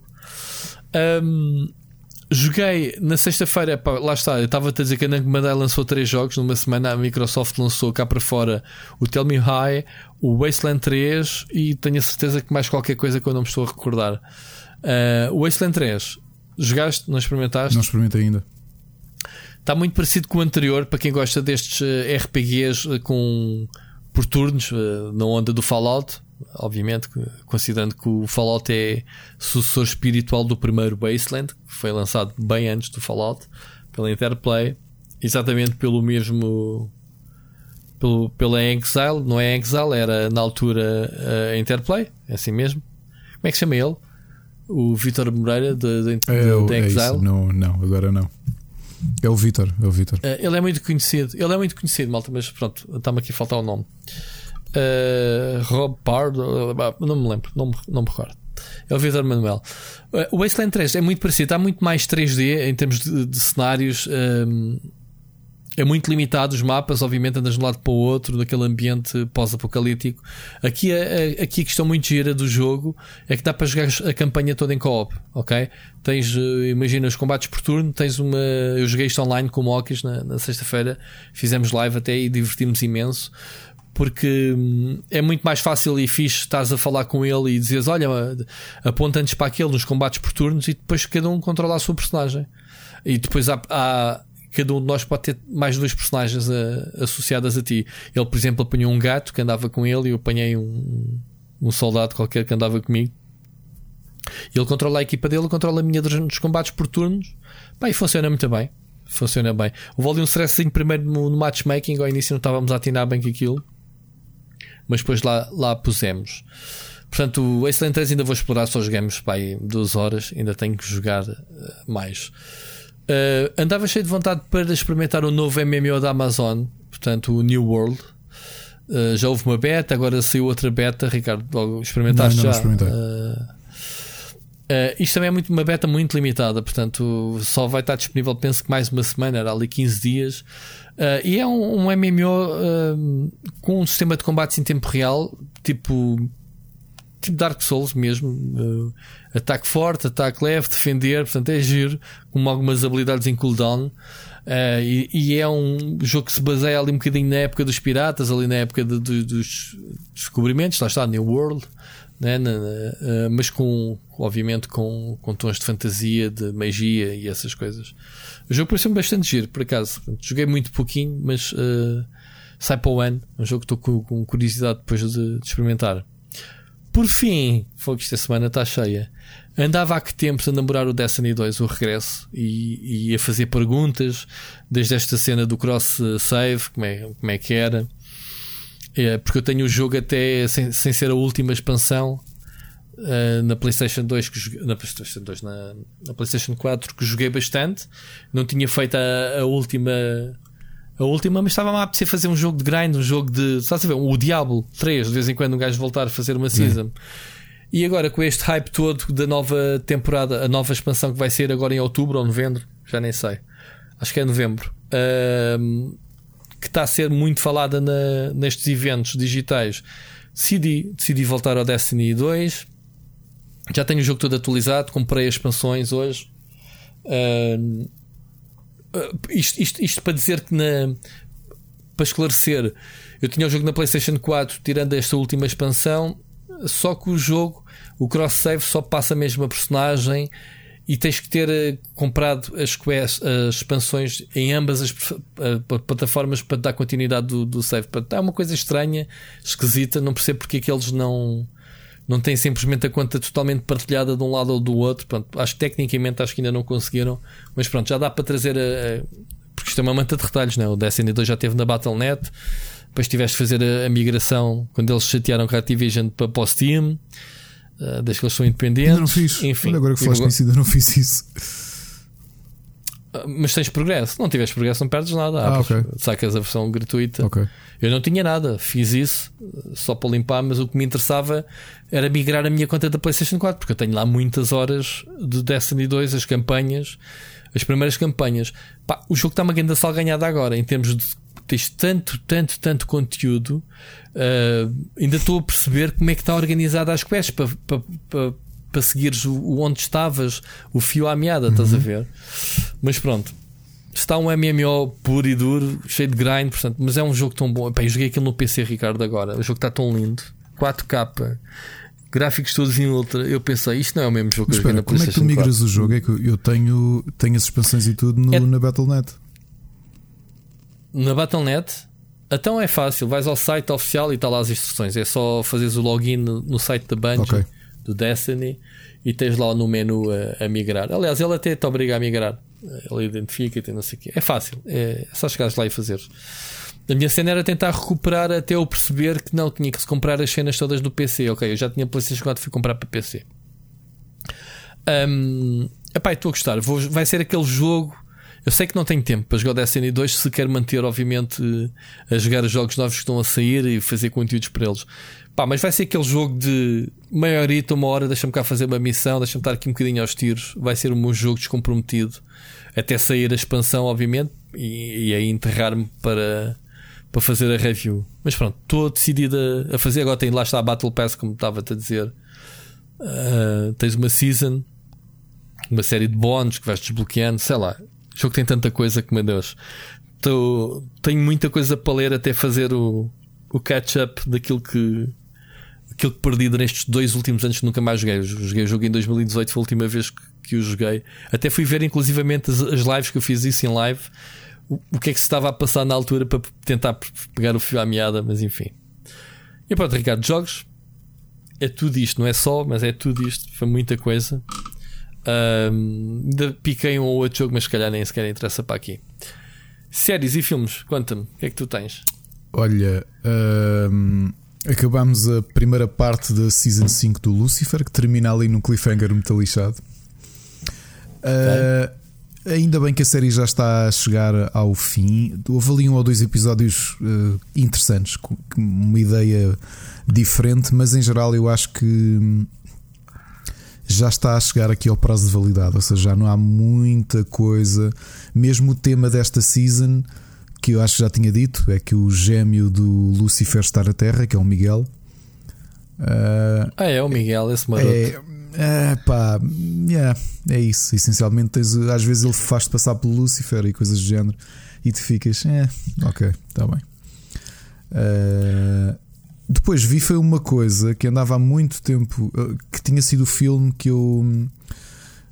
Que eu acho que é um filme um bocado mal amado de Disney. Não é mal amado, vai ser esquecido por causa do timing. É que ele saiu nos cinemas no início de março e, portanto, eu estava para ir ao cinema no fim de, no fim de semana com o meu filho para o ver que é o Onward.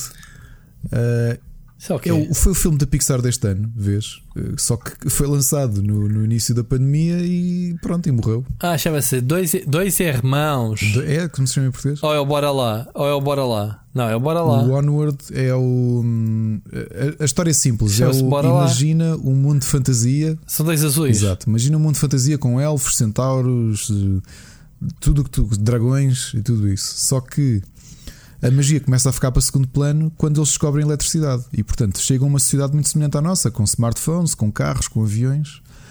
E são em tudo semelhantes a nós, com a diferença que estão muitas raças diferentes a habitar aquele mundo.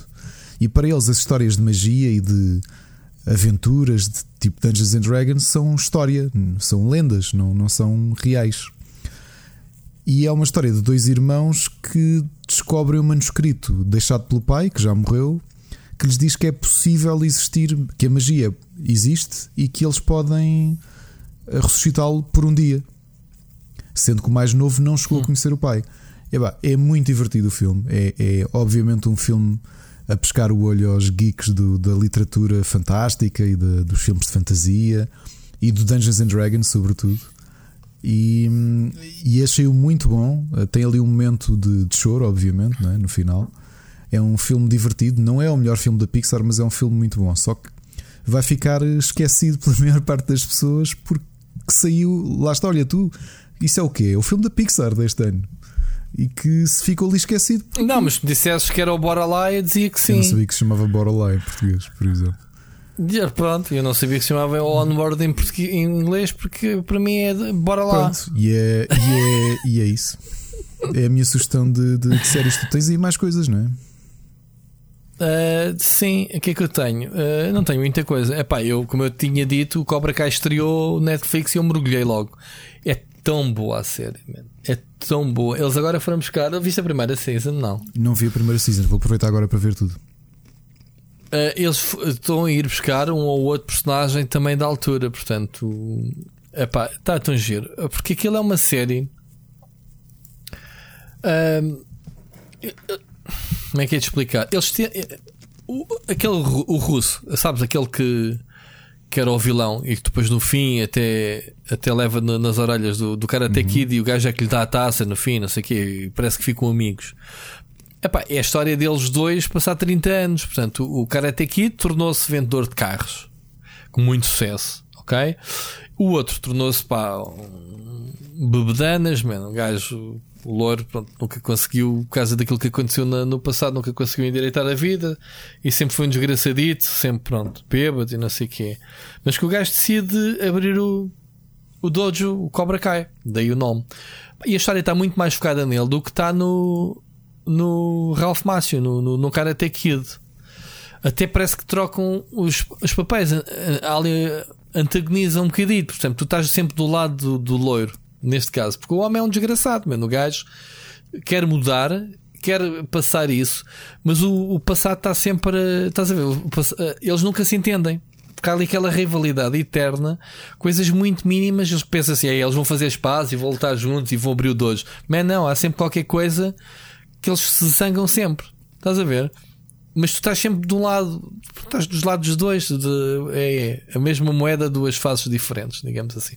É muito giro, pá. Aqui é uma cena muito gira. Depois tem muitos flashbacks, vão buscar o Mr. O Miyagi, uh, muitos flashbacks dos filmes originais, sempre que eles podem lá enfiar um flashbackzinho, eles metem. Pá, é muito fixe. Para quem viu os primeiros filmes, Uh, os primeiros dois filmes com ele uh, são bem da fixe. Portanto, é isso. Estou a ver agora a segunda season que eu ainda não tinha visto no, no YouTube. Acabei de ver o High Score, que é aquela. Um, o documentário. Aquela, aquele documentário sobre os videojogos. Eu acho muito giro. Uh, manteve-se até ao fim com histórias muito interessantes. Ver o João Romero a narrar a parte que eles revolucionaram basicamente os FPS e o online.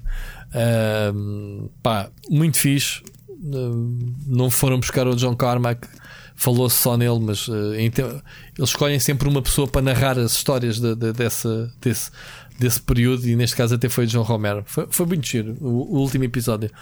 Uh, sabe pouco, aqui, pá, se eles, conseguirem, se eles conseguirem fazer este tipo de registro com outras histórias da indústria uh, mais para a frente, porque eles centraram-se muito nos anos 80 e 90, portanto, pode ser que haja mais no futuro, mas é, é obrigatório ver o high score e recomendo a todos os que gostam de videojogos, por muitas histórias que já conhecemos e que sejam óbvias, há sempre coisas obscuras que eu aprendi muita coisa com este documentário, pronto, coisas que eu não sabia e fiquei a saber.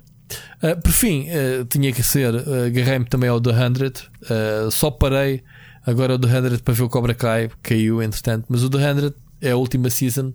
É uma salganhada do caraça, já são demasiadas personagens, é uma muito salganhada. A história não tem nexo nenhum, já mete agora viagens no tempo. Enfim, está muito esquisito. Portanto, é arrumar, e desinstalar e nunca mais olhar para isto. Pronto, quero só rematar esta série acabou. Já, mas já e estás pronto, descontente com ela é nesta altura?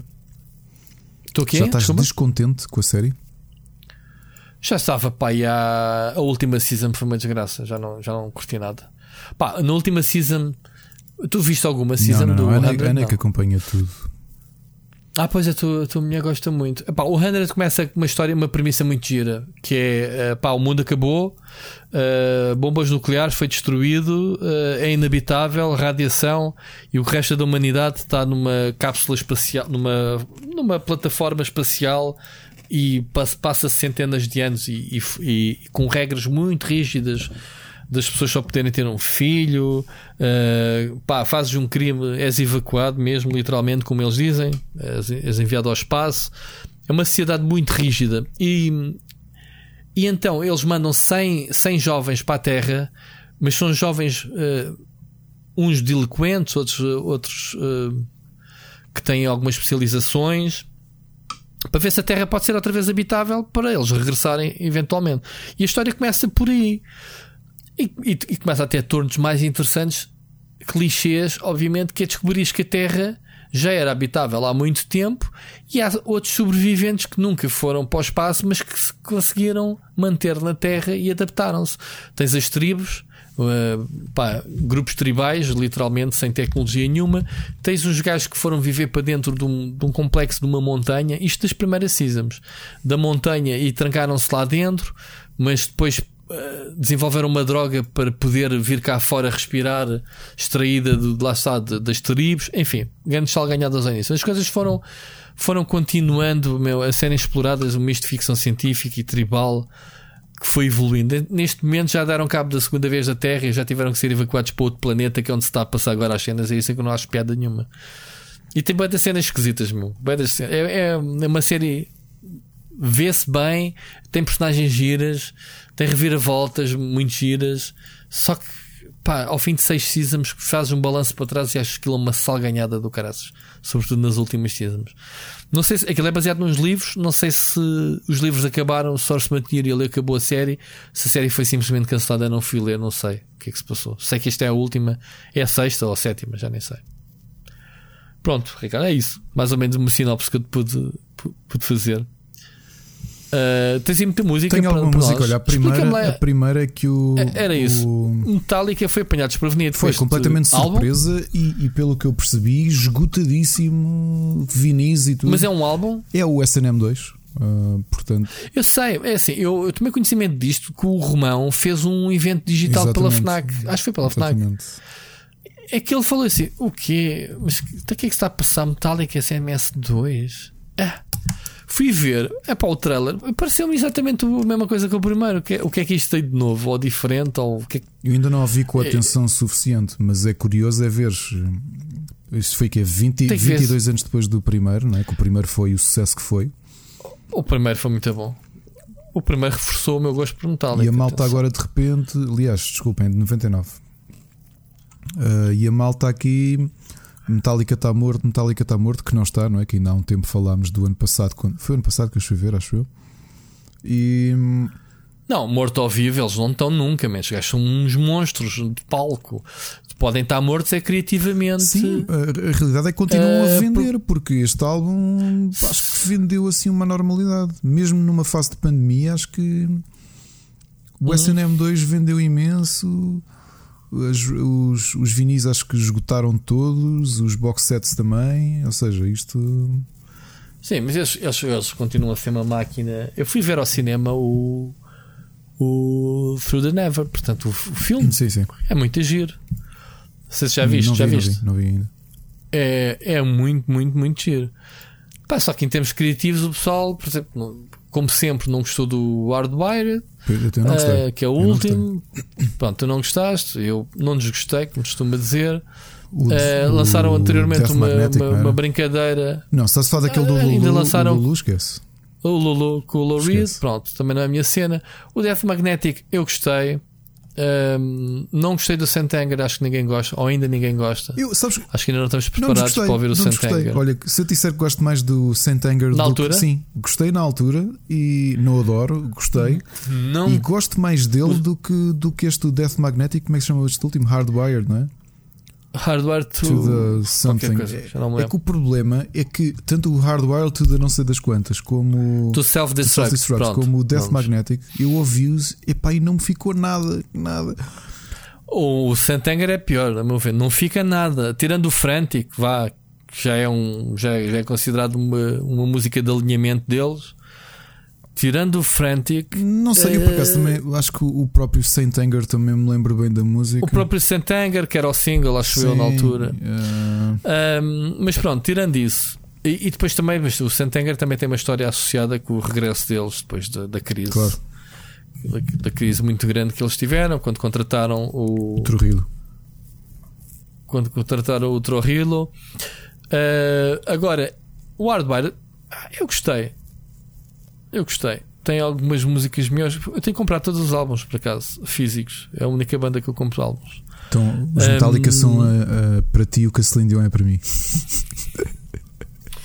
Sim, mas pá, não tenho comprado estas merdas que eles agora estou a ver que eles têm aqui o Helping Hands Live and Acoustic at Masonic. Não compro álbuns ao vivo só para encher o dinheiro a estes gajos, mano. É um álbum de 2019, nem sequer tinha ouvido falar nisto. Um, são músicas ao vivo, pronto, uma coletânea de músicas ao vivo. Agora, o primeiro SMS, SM, SMS o primeiro uh, Symphony Metallica é, foi muito bom. Uh, os arranjos da orquestra sobre uh, a presença deles em palco, a orquestra. Até tudo, porque foi extremamente inovador visuais, na altura, não é? Exatamente, pois outras bandas fizeram a mesma coisa. Agora, eu não estou a ver o que é que esta acrescenta ao primeiro. Será músicas novas? Eles não têm assim tantas músicas novas ou, ou pelo menos que mereçam, sim, que mereçam não, é? não é? Exatamente. Pá, e agora olho para o setlist e vejo Master of Puppets, One, Nothing Else Exato. Matters, Enter Sandman, Anastasia, um, epá, No Leaf Clover, uh, The Malt in the Flame, sei lá, Memory Remains, From Whom the Bell Tolls, que é uma das minhas músicas favoritas deles, Ecstasy of Gold, que é a introdução, claro. como sempre, Call of Cthulhu não vejo, tirando aqui algumas coisas que eu nunca ouvi falar. Sim, mas tu lembras que na altura quando sai, o, quando sai o primeiro SNM e tens aquele single que é o Nothing Else Matters com orquestração, aquilo, man. Todas elas, todas elas S, Eu lembro o SNM na altura, até no top mais, quanto tempo é que aquilo teve em primeiro? É pá, ouve, tu ouve, tu ouve, não, não sei como é que é neste. O From Whom the Bell Stalls com a orquestra, yeah, yeah. aquela introdução dos símbolos. Sim, sim, sim, sim. Com a orquestra a, bombar por trás. Ei, pá, que arrepios. Yeah, porque, eu, olha, tal igual, também me arrepio agora a lembrar-me. Só de arrepio yeah, de pensar yeah. nessa música. Eles têm aqui a repetição. Pronto, eu vou ouvir, vou ouvir e, e logo depois dou-te uma opinião.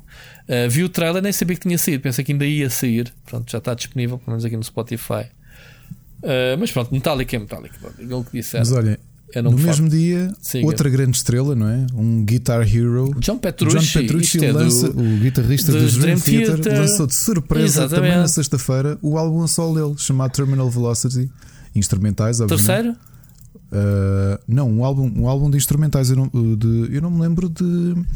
É o primeiro se dele. ele tem mais. O João Petrucci é o. Pá, este gajo é tão bom. Yeah. Mas foi assim de surpresa. Tão, eu estava aqui no Spotify. Uh, como gostas de Dream Theater, vê lá o álbum novo de John Petrucci. What the Epá, eu vou ouvir. Meu... Vou ouvir. Pá, para mim, Dream Theater é instrumental, porque o pois vocalista quadrava a boca. Mas também foi esta sexta-feira, foi assim fortezinha. Uh, não, uh, é. O, exatamente, é o terceiro álbum a solo dele. É o terceiro álbum a solo. Uh, Pá, esta, esta, malta dos Dream Theater são todos professores de música. São todos muito bons. São todos muito bons. Mesmo, é assim, o Labri, eu não gosto da voz dele, de todo. Poucas são as vezes. O que é que eu acabei de dizer? Poucas... Que é que eu acabei de dizer? Não, mas espera, o que eu tinha a dizer, eu não gosto da voz dele. Agora, o gajo tem um domínio brutal da voz dele. Eu não gosto do que ele faz com a voz dele. E não gosto da voz dele. É, olha, era aquilo que eu já que eu me fartei dizer com a minha prof de canto. É que é um grande. O, a voz é o instrumento mais ingrato de todos. Porque pá, podes ter um domínio brutal como o James Labrie tem. Podes ser mesmo pá, uma, um, um monstro. Epá, mas se o teu timbre não for agradável ou as pessoas não gostarem da tua voz, não gostam. Na guitarra, epá, se fores um tipo que domina e é mesmo muito bom, é mais difícil a malta ter Epá, é, reticências eles nunca, eles nunca atinaram com os vocalistas. Eles já tiveram dois, quantos? Três, dois, quatro vocalistas. Dois, já nem só sei. tiveram dois. Só, só tiveram, tiveram dois? Sim. E ele está com eles desde o Pronto. segundo álbum. Eles só gravaram um álbum com outro vocalista. Quem é o James Labrie? Mas olha que eu estou aqui vendo a ex-integrantes. Eles tiveram um chamado Chris Collin. Não, mas isso foi antes de gravarem o primeiro álbum, se bem me lembro. Ah, ok. Isso foi aquele na altura que Charlie eles deram... Dominici Charles Dominici, porque eu não sei o nome dele, tendo o Petrucci. É o, é, foi o, que, o único que gravou um álbum com eles, tanto que ele tem uma carreira a solo também. Foi o que okay. gravou When Dreams and They Unite. Pronto, mas eu sempre gostei muito de Dream Theater, obviamente pelo, pá, pelos, pelos arranjos, as introduções deles, as, as músicas, são pá, tipo quarto de hora, meu. Tens quantas histórias só a ouvires o raio de. O álbum favorito continua a ser o Funciona segundo. Como... É o segundo, o Images and Words. É um dos meus álbuns favoritos. Epá, eu, gosto, eu gosto, gosto desse, gosto desse e gosto também do, do Metrópolis, do Metrópolis Parte 2 Scenes uh, from a Memory. Os gajos, é uma história, é um ah, álbum é, conceptual. É, exatamente. Uh, contam uma história de um gajo que vai ao psicólogo desde o início até ao fim. Muito giro. É, eles muito são muito bons. O e, tem, é brutal. E, tive em DVD. O... Vi, vi esse álbum ao muito vivo. Bom. Já os viste ao vivo? Ao, ao vivo Uh, não, porque eles vão sempre ao Porto. Epá, e os preços eram sempre para da sim. Eu já os vi duas vezes cá em Lisboa. Sim, pronto. Epá, só que é daqueles uh, concertos para tu ires ver sentado, percebes? Estás sentado. Porque são muito, muito espetáculo, é. não é? Os gajos. Não, não, é, não, não são espetáculo. Nem dava para ser de espetáculo. É impossível. É humanamente impossível para o, para o nível que eles tocam aquilo ser espetáculo. Faz-me lembrar a, a, em 2009, quando os Cynic vieram cá. Os Cynic também são uma banda hiper técnica vieram ao primeiro Vagos, acho eu. Uh, pá, muito, muito técnicos. O que eles estão a tocar é dificílimo, não é? Sim, porque não, eles não inventam nada. Esta é daquelas bandas que aquilo que tocam em estúdio, não é? Tocam ao vivo, não passa nenhuma nota, não há improvisa não, quase. Não, não, e a quantidade, de, não, a quantidade de mudanças que existe, como Dream Theater, não é? Isso é um bocado, é um bocado a assinatura do prog, não é? As coisas são tão complexas, estão Exato. sempre a mudar. Não é como Metallica que tu tens aquele riff, tu estás a ver. Não, é? não tipo, se calhar as notas uhum. que o que o Kirk Hammett deu, o Labri deu, que ele deu numa música inteira, o Labri deu em 10 segundos. Estás a Pronto, isto não yeah, exagero, mas já mudou logo de seguida. Mas, pronto, sim, mas sim, estava sim, a ver Cynic e, e lembro de ver malta à minha volta a dizer assim: Ah, que, que merda este concerto, estes gajos são, são arrogantes, nem olham para o público. E eu a pensar: como é que tu queres que estes gajos. Estão concentrados, né? a fazer pá, literalmente, a ver, eu estava a ver o guitarrista e vocalista o gajo a tocar e olhar para a guitarra. Uma guitarra, acho que é de sete cordas, o, o, o Paulo Masvidal, que estava para vir cá este ano. Aliás, que veio cá e eu não o vi, eu veio abrir para a Anathema no meu primeiro dia de confinamento, mas pronto, whatever. Uhum. E, e pá, o gajo é hiper técnico, é impossível. O gajo não se pode desconcentrar um segundo, não pode pôr-se a olhar para o público. Percebes? É como o Petrucci, tu vês o Petrucci a solar, o Petrucci não se mete aos saltos. Yeah. Não é? Yeah, yeah. Uh, Cabeça para baixo e. O, o, o James Moon está a tocar baixo 5 cordas, a, pá, está, está, a tomar atenção o que é que está a fazer, não é? O, o, não é o Derek Sherinian, era o antigo teclista, o atual, o, o John Rudess. ao vivo tu notas, o gajo tem um iPad Pro a correr as, as pautas dele. que, que a malta está à espera que eles façam? Que ele não consegue decorar. Aquilo não é um concerto para ir para, para o show-off, é um concerto para tu estares lá e tipo, ok, pronto. Estes gajos estão aqui a debitar notas a, a uma velocidade estonteante, não é? Um, yeah.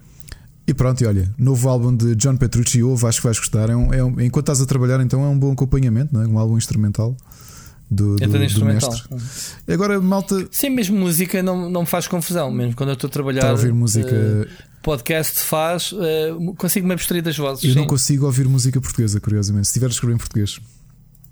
Nem chutes? Foi teste chutes, portanto. eu detesto chutes, mas pronto. Uh, agora mais umas novidadezinhas também saíram na sexta. Ulver, os, os velhinhos Ulver, acabaram de lançar um álbum chamado Flowers of Evil, também sim mais experimental, como eles têm feito. E na onda mais prog, os também os já históricos de Tangent acabaram de lançar o Auto Reconnaissance, mais uma vez com um tema um, sci-fi-esque. Uh, este ano já tínhamos falado do Team Bonus ter lançado um single, entretanto acabou de lançar o álbum Late Night Laments, Laments e os Fahrenheit 97 acabaram de lançar um álbum Lux. Isto tudo na sexta-feira. Há aqui pessoal confinado trabalha para caraças, digo já. Sim, olha que eu acho que há bandas que estão a produzir mais agora do que estavam antes. Porque... Claro, então não vão a nenhum lado, não estão na estrada, Exato, olha, estão vamos lançar gravar. Álbuns, logo se vê. E é isto são as minhas sugestões. Aqui ficam uh, as sugestões de final de, de temporada. Rui, bem vês, tu estavas a dizer: epá, isto Silly Season não há temas. E eu, vamos outra vez ter um programa longo à brava. Pumba, 2 horas e 25. Ah, mas isso somos nós, não temos remédio. Já desisti, já desisti. Já desisti. Próxima season vamos ter. Cada episódio vai ser só um tema. Quer ver se és capaz de estar duas horas a falar sobre o Ui. mesmo tema. Bem, melhor não dizer nada que tu eras capaz. Mas pronto. Ou eu. Companheiro, esgotámos tudo desta season, esmiuçámos a season até ao fim. Uh, vamos fazer, uh, malta que, que ainda está a ouvir até esta hora, vamos fazer, como dissemos ao início, uma pausazinha de Olá, 15 dias, é, Ricardo, não é? é. E reabrimos com o ano letivo. Com o ano letivo, portanto, se os putos não regressarem à escola, a gente também não regressa, que é mesmo assim. Portanto, continuamos no isolamento. Não, estou a brincar. Lá para dia 15, deixa eu ver o calendário. Estamos a gravar é, dia, dia 14. 31, dia 14 1, regressamos. Dia 14. Portanto, dia 15 vocês têm caso, episódio. Dia 15 é o próximo episódio. Primeiro da terceira season, que vai haver muita novidade, vai haver muita coisa mesmo. Vai ver, Ricardo, não sei, mas a gente episódio triplo. promete já aqui episódio muito. Triplo. Vai ser do caraças. E quem perder vai perder giveaways. Vamos, sei lá, vamos doar. Uh... Não, estou a brincar. Se calhar vai haver, vamos ver. Vamos ver. Ricardo, olha, gosto muito de ti. Vamos falando entretanto vamos. em off, como temos uh, falado. E Pessoal, ouvimos-nos daqui a, uns tempos. Ricardo, ouvimos daqui a uns tempos. Um grande abraço para ti. ouvimos daqui a uns tempos, é muito bom. É porque sabes porque eh, sabes que é, lembras-te do Mocas ter já adotado o ouvimos de espaço, mano. Eu hoje não posso dizer isso, porque senão estava a mentir, é não era? Portanto, ouvimos-nos neste excepcionalmente, ouvimos-nos na terceira season, é que será mais breve do que o que se espera, não é? Gravamos. grande abraço, um abraço.